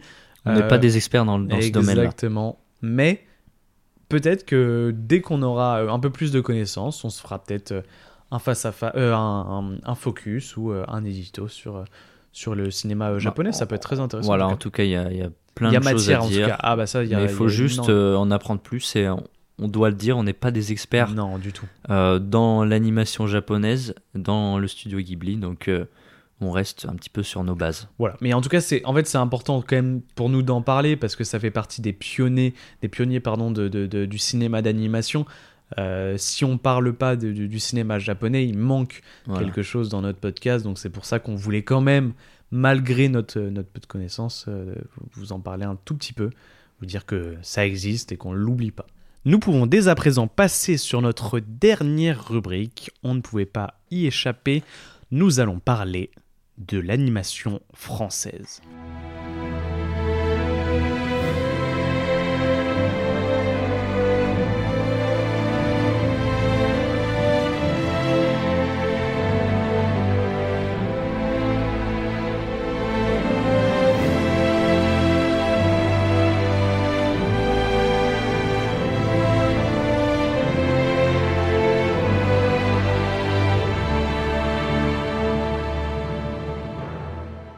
L'industrie française a toujours produit ses propres pépites, donc nous avons décidé de finir ce podcast avec plusieurs films de conception française de notre choix. Première question, penses-tu que l'animation française peut venir se positionner en face de l'industrie américaine? Ou bien ça restera un secteur de niche comme pour le marché asiatique? En vrai, euh, que ça soit pour le cinéma français en général ou pour le cinéma d'animation, je pense qu'il peut prendre un tournant comme il est un peu en train de le prendre euh, avec une exportation de plus en plus. Euh, Mm. Exemple très récent, bah, le film euh, de Justine Triet, euh, Anatomie d'une chute, tu vois. Ouais. Mais si on revient plus précisément pardon, sur, sur, sur le, le cinéma d'animation, c'est effectivement un genre quand même très très faible, très oubliable, j'ai envie de dire malheureusement, même si on a des très beaux films comme euh, par exemple bah, Le Sommet des Dieux ou Arthur et les Minimoys comme on va en parler, ou comme euh, Le Roi et l'Oiseau comme toi tu vas en parler. C'est bien ça, Le Roi et l'Oiseau? C'est ça. Euh, ça, ça reste un, un- un- un cinéma qui, qui est très important pour nous en France. Bah, je pense aussi à Persepolis, tu vois, qui fait partie Mm. des, des, des classiques de, de l'animation française. Euh, en fait, je pense qu'on va en parler quand on va parler de, de Arthur et les Minimoys, mais Luc Besson a quand même une place, qu'on l'aime ou qu'on l'aime pas, très importante dans le cinéma français et dans le cinéma d'animation français. Euh, Dans il- tous les cas, oui. il a permis énormément de choses. euh, et ça serait bien qu'en fait, on continue sur cette lancée. Alors, on l'essaye énormément, de plus en plus, que ce soit peut-être plus en ce moment axé sur le cinéma de genre, tu vois. Euh, mais peut-être qu'il y aura un moment, un tournant qui sera sur le cinéma d'animation, où on voudra euh, accentuer euh, ce, ce- ce passage-là. Après, c'est quand même un cinéma qui coûte énormément d'argent, un peu comme, comme le court métrage, et qui n'est pas forcément viable derrière. Ouais, c'est surtout ça. C'est très risqué. Donc, j'espère, moi en tout cas, c'est un, genre qui me, qui me plaît énormément, qui me parle énormément. Donc, j'espère que qu'on va essayer de développer ça en France et qu'on, même si on a déjà des, des- beaux studios euh, d'animation en France, j'espère qu'on pourra faire encore mieux. Oui, parce que tu, tout à l'heure, tu étais un peu dur dans tes propos, mais je pense que c'est pas forcément ça que tu voulais dire. Tu as dit des films un peu faibles, un peu oubliables. Non, pas oubliable, un peu faible, plus euh, sur. sur euh, Dans, le- dans le sens euh, artistiquement, tu, tu non, parles pas forcément artistiquement, mais par rapport en fait à la puissance Ah qu'il oui, y a en face. oui, Disney, ça, oui, ça Pixar, s'entend. même DreamWorks ou, euh, ou Ghibli en fait tout simplement, c'est c'est pas assez puissant, c'est pas assez Oui, fort, tu vois, c'est dans ce comprends. sens-là que je veux te dire. C'est pas péjoratif. Pas du tout. disais, voilà, pas du tout, c'est pas du Mm. tout euh, oubliable, c'est pas du tout le bon mot, tu vois, parce qu'au contraire, des films comme Persepolis, c'est c'est- c'est du grand cinéma et c'est- bien plus grand que, que certains euh, films d'animation qui, qui, qui sont faits par des grandes industries du cinéma. Mais par contre, effectivement, je trouve que la, la- la manière. Enfin, on n'arrive pas à rivaliser encore face à ce qu'il y a en face, tout simplement. Et c'est plus là-dessus où, où je pense qu'il faut appuyer, plus que effectivement sur Ouais. dire que, que artistiquement on n'y est pas, parce que c'est pas du tout le cas. On a donc choisi Arthur et les Minimoys comme film en commun. Je te Exactement. laisse le présenter. Arthur et les Minimoys, réalisé par Luc Besson en 2006, le film parle d'Arthur, un jeune homme fasciné par les histoires que lui raconte sa grand-mère pour l'endormir. Mais si toutes les histoires que lui raconte sa grand-mère se trouvaient être vraies Et si un trésor était réellement caché dans le jardin de la maison, Arthur va alors se voir contraint de partir à sa recherche. Que penses-tu du film? Bah, c'est pareil, c'est encore un film d'enfance. De toute façon, je pense que euh, dans Beaucoup. ce podcast, Mm. beaucoup de films d'enfance. Parce clair. que l'animation, c'est le médium qu'on explore le plus à l'enfance, qui est le plus abordable, le plus Bien sûr. Accessible et le plus adapté aussi à, à- à- à notre âge. Euh, donc, c'est encore une fois un film d'enfance que j'ai beaucoup apprécié. Beaucoup Euh, vu. Moi, beaucoup vu. beaucoup vu également. Euh, D'emblée, je préfère le dire, je pense que c'est un film qui a assez mal vieilli. Je l'ai pas revu depuis longtemps, mais même au, niveau de l'animation, je pense que ça reste assez laid. Peut-être que c'est pas ce qui me choquerait plus. Peut-être que la partie live action, parce que ce qui est moi, ce que, ce que je oui, trouve, ça fait un euh, peu téléfilm. le film, vois. tu vois, il est assez ambitieux. Il, arrive à mélanger l'animation Ça, c'est fort. et ouais. le live action. Ouais. Ça fait quand même. Et puis c'est bien fait en fait. C'est c'est pas. Enfin, moi, de, de, de, de mon point de vue à moi, par exemple Space Jam, je trouve que c'est pas quelque chose qui est bien fait, C'est contrairement à ici où euh, t'as- tu as rarement en, en commun le, le- le- les vrais euh, décors et euh, le- le- les petits Ouais, personnages, le- tu vois ce que je veux dire Le seul auquel je pense là actuellement, à, à part Space Jam dont j'avais que j'avais oublié, c'est euh, Qui veut la peau de Roger Rabbit, mais que je n'ai pas sûr. vu. Non, mais il y en a pas mal de, de- de films comme ça euh, où effectivement c'est des films qui essayent de, de mélanger le live action mais sous forme un peu de dessin 2D Mm. ou en tout cas de un peu moins bien Oui, mélangé. Pas de la synthèse 3D comme Exactement. dans Arthur et Emily. Alors que dans Arthur, en fait, les personnages, on dirait vraiment qu'ils existent pour de vrai et qu'ils évoluent dans un monde, dans, un, dans notre monde réel, en fait. Bon, Il y a les séquences de, de quand ils prennent le train dans la chambre où tout est à, à, à, à- à échelle euh, de... de, de- Ouais. En fait, tous- tous les jouets de- d'Arthur sont à l'échelle des Minimoys. Mm. Et je trouve que c'est vraiment une des idées très intelligentes, la manière dont ils prennent les véhicules, le train qui tourne, les fourmis, tu vois. les... En fait, je trouve qu'on arrive aussi à avoir un, un autre écosystème. Euh, Il y a pas mal de choses que que- qu'on prend en compte qui, qui n'est pas... Un peu comme le film minuscule. Je sais pas si je- tu vois, tu vois, où, dans- où ouais. tu te plonges un peu dans quelque chose qu'on ne voit jamais. Oui. Théoriquement, on ne voit jamais ce, ce- ce monde-là, et là, on y plonge, et on voit aussi les, un peu les dégâts de ce qui est fait, tu vois, avec les déchets, etc., avec Malthazar, et un peu ce, Mm. ce délire-là, bon, très grossièrement. Mais, euh, mais non, je trouve que c'est un, un film très ambitieux, et euh, effectivement, je pense que tu as raison sur le fait de dire que euh, si on le regarde aujourd'hui, on va avoir un aspect un peu téléfilm, un peu téléfilm. vieillot. Ouais, voilà. euh, mais je pense que ça serait un bon, un bon souvenir de le revoir. Pourquoi pas? J- j- Le premier. Les deux après, Ah oui, non, bon, c'est- c'est un peu des suites, et on parle même pas de la suite horrifique qui a été faite. Ouais. Euh, mais en tout cas, le, le premier, je pense que c'est vraiment été quelque chose de novateur. Euh, et encore une fois, pour, pour du cinéma français, c'est Bah, vraiment magnifique. c'est presque un blockbuster. Ah, mais à c'est cette clair. échelle-là. Ça- ça- je Euh, pense que ça, on peut le comparer en tout cas à un blockbuster. un blockbuster, euh, comme tu l'as dit, assez ambitieux. Euh, moi, je pense que je verrais le seul intérêt que je verrais dans le film aujourd'hui, c'est, euh, comme tu l'as dit, l'aspect un peu miniature, Ouais. de voir un petit peu les bonnes idées de mise en scène C'est clair. euh, qu'utilise le réalisateur pour, euh, pour euh, faire travailler les, les différents niveaux de grandeur euh, dans, dans le film, Euh, même avec tout le monde, euh, euh, tout le jardin, tout le monde euh, clair. plus petit, celui que, qui échappe à notre regard, comme tu le disais si bien. Euh, je pense que c'est laisse plus place à de l'imagination, encore une fois, et ce qui est, ce qui est voilà, je pense que c'est plus là où j'y verrais mon compte. Après, sur le reste, l'histoire d'amour et tout, Bien je- sûr. Voilà, je pense que c'est un film qui doit rester dans l'enfance et pour l'enfance et euh, ne, ne pas ressortir. C'est clair. Non, mais c'est un- oui, effectivement, je pense que c'est un film où effectivement tu peux avoir quelques, quelques regrets de le voir et te dire ah mince, j'en avais gardé un meilleur souvenir. C'est dommage de l'avoir revu. Il fait partie de cette catégorie-là. Il fait partie de cette catégorie-là, bien sûr. Mais en même temps, ça peut te rappeler, comme je l'ai dit, des, des- des bons souvenirs et te, te dire, attends, c'était marrant quand même Mm. comment c'est fait.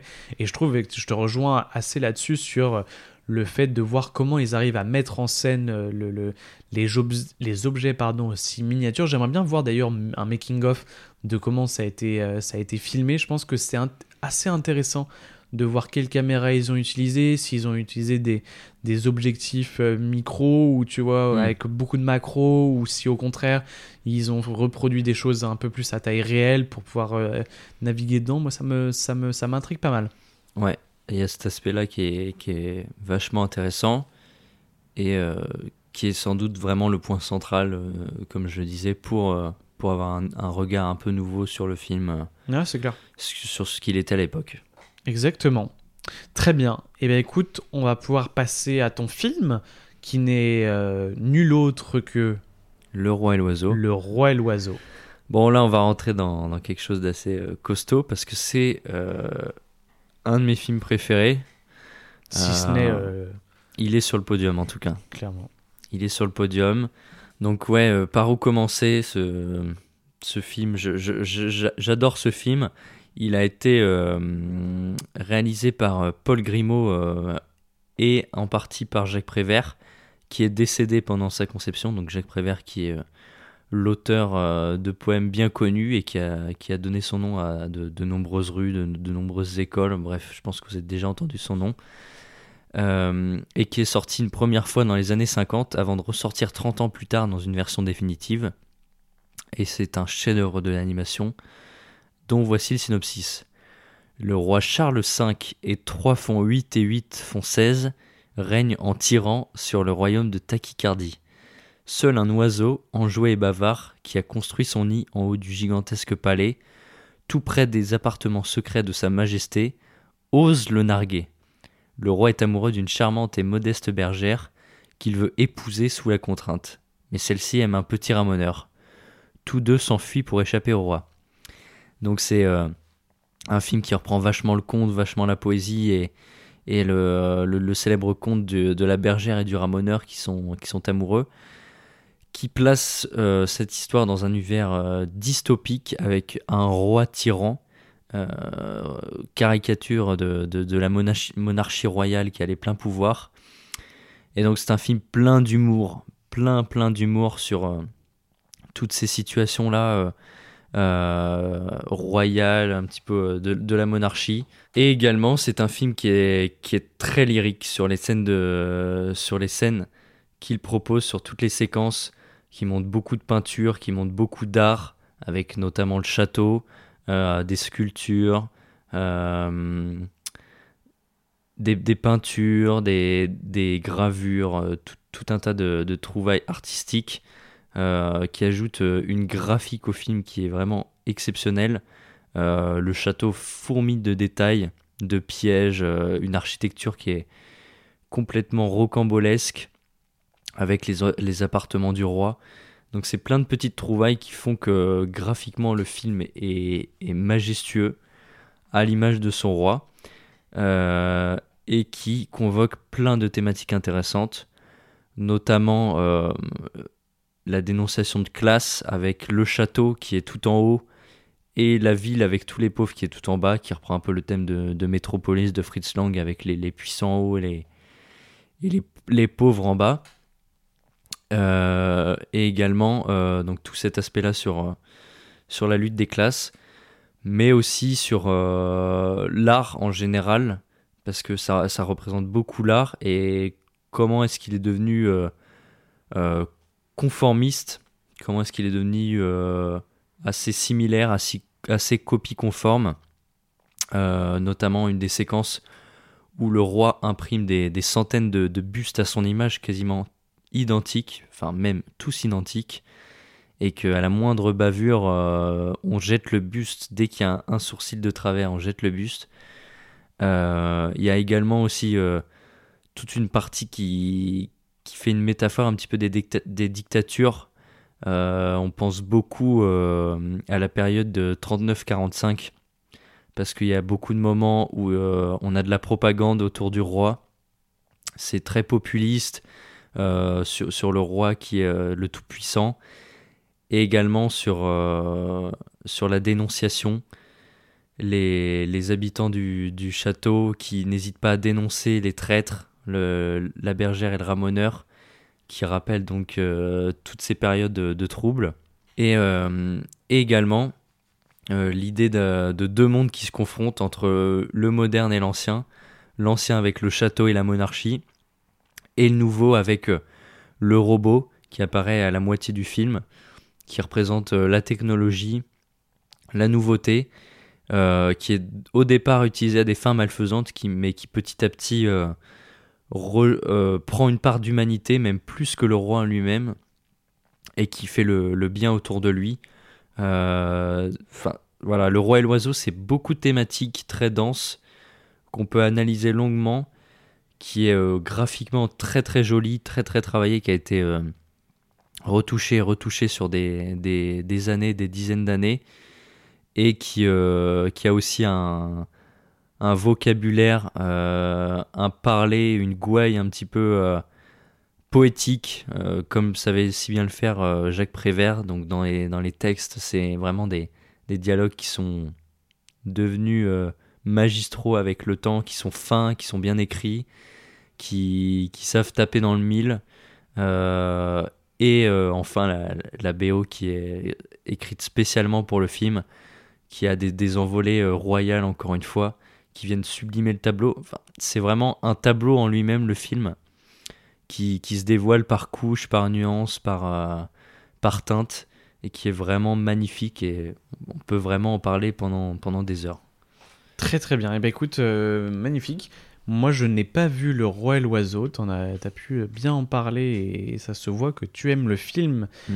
Euh, ça m'a donné en tout cas envie de le voir. J'ai jamais pris le temps de. Je sais que tu me l'avais beaucoup recommandé et j'avais jamais pris, enfin jamais pris le temps de, de, de le voir. C'est pas une esthétique qui m'attire aux premiers abords, mais euh, mais en tout cas. Je pense que tu pourrais y retrouver ton compte. Ouais, je pense aussi. Je, je, je, je- en tout cas, je dis pas le contraire. Et en, en plus, c'est français, donc ça, permet vraiment de, soutenir encore là euh, l'industrie française et de montrer euh, qu'on y porte un intérêt. Moi, je vais être beaucoup plus, euh, bref que toi. J'ai choisi Le Petit Prince, réalisé par Mars Hobsorn. Le film est sorti en 2015. Il revient sur l'histoire d'une petite fille Mec, je vais pas y arriver. Il revient sur l'histoire d'une petite fille qui a pour but de réussir son entrée à la prestigieuse académie Sa mère, qui la pousse à l'excellence, lui prévoit un planning complet pour réussir ses examens. Malheureusement ou heureusement, la petite fille va faire la rencontre d'un vieil aviateur, son voisin avec qui elle va découvrir un monde extraordinaire où tout est possible. C'est alors que l'aventure de la petite fille dans l'univers du petit prince commence. Film euh, moins connu, enfin un peu, euh, un peu passé euh, euh, à travers les, les- les mailles du filet, j'ai envie de Bah, dire. bah, on connaît l'histoire. Très connu, Le Petit Prince. très très connu, mais le film en effet moins. Moins connu. Moi, c'est un- enfin, en tout cas la version de 2015. Parce que D'accord, il y a d'autres versions. qu'il y a eu d'autres versions. En tout cas, moi, c'est cette version-là dont j'ai envie de parler, où on, ça mélange aussi deux styles d'animation, de, de, de, de, de dessin. Euh, on a un truc euh, très à la Pixar, euh, très travaillé dans les, dans les visages, dans les émotions. Et on a quelque chose de, de, de dessin en animation en volume, en fait. Un peu genre en image de synthèse ou en stop motion, dans le monde du petit prince, en fait. Et je trouve que ça accentue vachement déjà la séparation des deux mondes. Et aussi, ça permet d'avoir quelque chose d'assez joli, euh, d'assez. hum, Ouais, d'assez texturé en fait. Je trouve que le, le- hum, ça sépare bien déjà d'une part les deux mondes, mais ça permet aussi de raconter quelque chose sur l'histoire juste parce que c'est une histoire un peu rêvée, un peu. euh, on sait pas si c'est vrai, on sait pas si machin.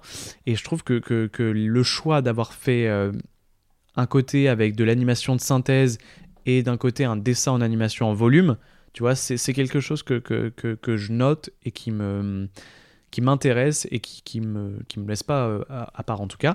Euh, donc le film est sorti effectivement en 2015. Euh, on peut noter la BO du film qui est composée quand même par Zimmer. Voilà, Ok. ça rajoute quand même un petit point en plus un au petit, film. un petit bonus. Euh, il a aussi reçu le César du meilleur film d'animation. Bon, quand même. Je pense que ça fait beaucoup de, de qualité. Voilà, mais ça reste un film très peu connu. Euh, en gros, on va suivre un petit peu euh, la, hum, le retour. En fait, on suit une fille qui, qui, qui essaye trop d'être euh, une adulte. Enfin, c'est c'est un monde qui, qui, qui pousse tout- toujours vers le, le- le plus de travail, plus de travail dans une société avec, voilà, qui, qui, qui va pas du tout bien. Et en fait, euh, la petite fille va retrouver euh, avec ce vieux monsieur qui a une maison, euh, moi que je trouve magnifique, où tout est un peu sans dessus dessous, avec beaucoup de magie, beaucoup de rêves, beaucoup d'histoires qui, qui regorgent dans, dans, les murs de cette maison. Et en fait, moi, ce que, ce que, ce que j'aime bien, c'est qu'effectivement, on va suivre le parcours de cette petite fille qui, au début, bon, elle est un petit peu en mode, bon, moi, j'aimerais bien travailler, etc. Puis au final, elle se laisse prendre par le, par le- par le, le- le vieil homme, en fait, euh, tu vois, elle, se laisse prendre par son histoire, par ce qu'il a envie de lui raconter. Euh, et puis sa mère revient euh, le, le- contrer ce- ce- cette, cette rencontre. Et puis au final, elle va se rendre compte que, que ça l'intéresse, que ça lui manque aussi les histoires qu'il lui racontait. Et on va suivre un petit peu leur, leur aventure à tous les deux. Elle va faire la rencontre du petit prince. euh, elle, va, elle va aller dans tous ces mondes qu'il lui raconte depuis le début. Enfin, on a un truc très très féerique, très très beau, comme je t'ai dit. C'est avec la musique, c'est- vraiment de- de- une petite pépite ce film. Euh, voilà, que, que je conseille de voir. euh, même si t'as pas vu ou que t'as vu euh, que tu connais le Petit Prince, Ouais, juste l'histoire. voilà, l'histoire est très intéressante. Voilà, c'est un très beau film, très beau, très beau. euh, les, les, les, les détails visuels, le, le monde cré créé, les décors, euh, les personnages aussi très attachants, avec la voix de Flo- Florence euh, Foresti qui me, moi, qui me fait trop rire. c'est la mère qui, qui, joue la mère. Voilà. C'est, moi, j'aime beaucoup ce une petite fierté française. voilà. On aurait pu parler, effectivement, on en a pu, par... enfin, on a pu l'évoquer euh, Persépolis ou les Astérix de, de Alexandre Astier. Mais, euh, mais voilà, moi j'avais envie de parler de, de- du Petit Prince, qui est un peu moins connu et qui, je pense, mérite de- d'avoir plus de visibilité. Non, mais et puis c'est bien parce que c'est euh, une adaptation euh, d'un livre français de Saint-Exupéry. bien sûr. Euh, donc c'est vraiment vrai une franco-française. C'est clair. Ah non, c'est vraiment, moi je trouve que c'est vraiment une belle, une belle adaptation, une belle œuvre dans, dans sa globalité. Je trouve que ça fait presque un sans faute. Euh, J'ai pas relevé de, Même le méchant, euh, qui au final euh, se, montrera peut-être moins méchant qu'il peut le paraître. Enfin, en fait, on a, a vraiment pareil une, sorte d'entraide, de retour à l'enfance. Pour le coup, ça c'est un film où je l'ai découvert beaucoup plus tard. Enfin non, j'ai découvert, découvert très tôt et je l'ai redécouvert très tard. Et en fait, c'est un film où tu retournes un peu à l'enfance. C'est pas comme les petits mini, enfin les Minimoys où on, tu vois, on pourrait se dire euh, ça va être un mauvais retour. Mm. Là, c'est vraiment un film qui se relaisse découvrir euh, très facilement. euh, on aime replonger dedans et ça, ça nous, nous met notre côté euh, enfantin à nouveau à jour et, et ça nous laisse rêver à nouveau. Voilà. Voilà. Tout ça pour dire que l'industrie française, que ce soit Mais- en live action et en animation, est toujours très riche, très, belle. très riche en France. Et de plus en plus. Voilà. on, se, on se développe. Là, c'est comme je l'ai dit tout à l'heure, c'est un peu euh, le côté euh, cinéma de genre qui est en train de se développer, où on tente beaucoup de choses. Et on espère qu'effectivement, euh, d'autres, le, cinéma, pourquoi pas de blockbuster et euh, le cinéma d'animation va se développer euh, Encore plus. encore plus, plus que euh, les comédies françaises. Oui, qui ont eu leur, leur part belle Voilà. pendant des, des, des années, des décennies et qui, exactement, et qui, je pense. qui finalement ne s'exportent pas vraiment Exact- France. Ouais, non, non, et puis même, et puis ils ont eu. On a fait le tour. voilà, il y a eu la nouvelle vague, il y a eu euh, toute la vague d'après avec euh, des films beaucoup moins, enfin beaucoup plus très rentables en fait. Ouais. Mais les comédies de Danny Boone, euh, les comédies euh, de, enfin euh, qu'est-ce qu'on a tous fait au bon Dieu ou les trucs comme ça où c'est, c'est, on a eu une grosse vague quand même de films comme ça et j'ai l'impression qu'on essaye de s'en détacher. En tout cas, le spectateur essaie de s'en détacher un petit peu plus. On verra dans les, dans les, dans les années à venir si ça se confirme. En tout cas, voilà, on a fait un panel global de, de la question de l'animation au cinéma. Euh, on espère que cela vous aura parlé ou même intéressé. Évidemment, on a fait un panel assez large en omettant d'autres grandes figures de l'animation, sinon le sujet aurait été bien trop long. On aurait pu parler des animés japonais, dont on a mentionné quelques détails tout à l'heure, mais qui représentaient une grosse part, euh, De la consommation, bien sûr. voilà, Ça, qui clair. représente une grosse part de la consommation d'animation. Et euh, on, aurait, on aurait dû faire un sujet beaucoup plus long pour en parler. Euh, mais aussi quelques studios dont on n'a pas parlé, donc notamment DreamWorks, Blue Sky, Illumination ou encore Sony Pictures Animation.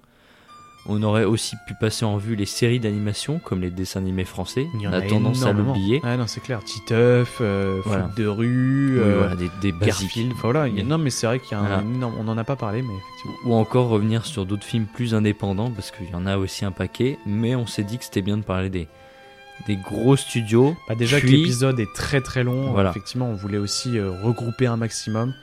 On s'est dit que c'était bien de parler des gros studios, puis euh, de cibler euh, des industries en particulier, donc Ghibli avec l'animation japonaise et l'industrie française avec quelques exemples.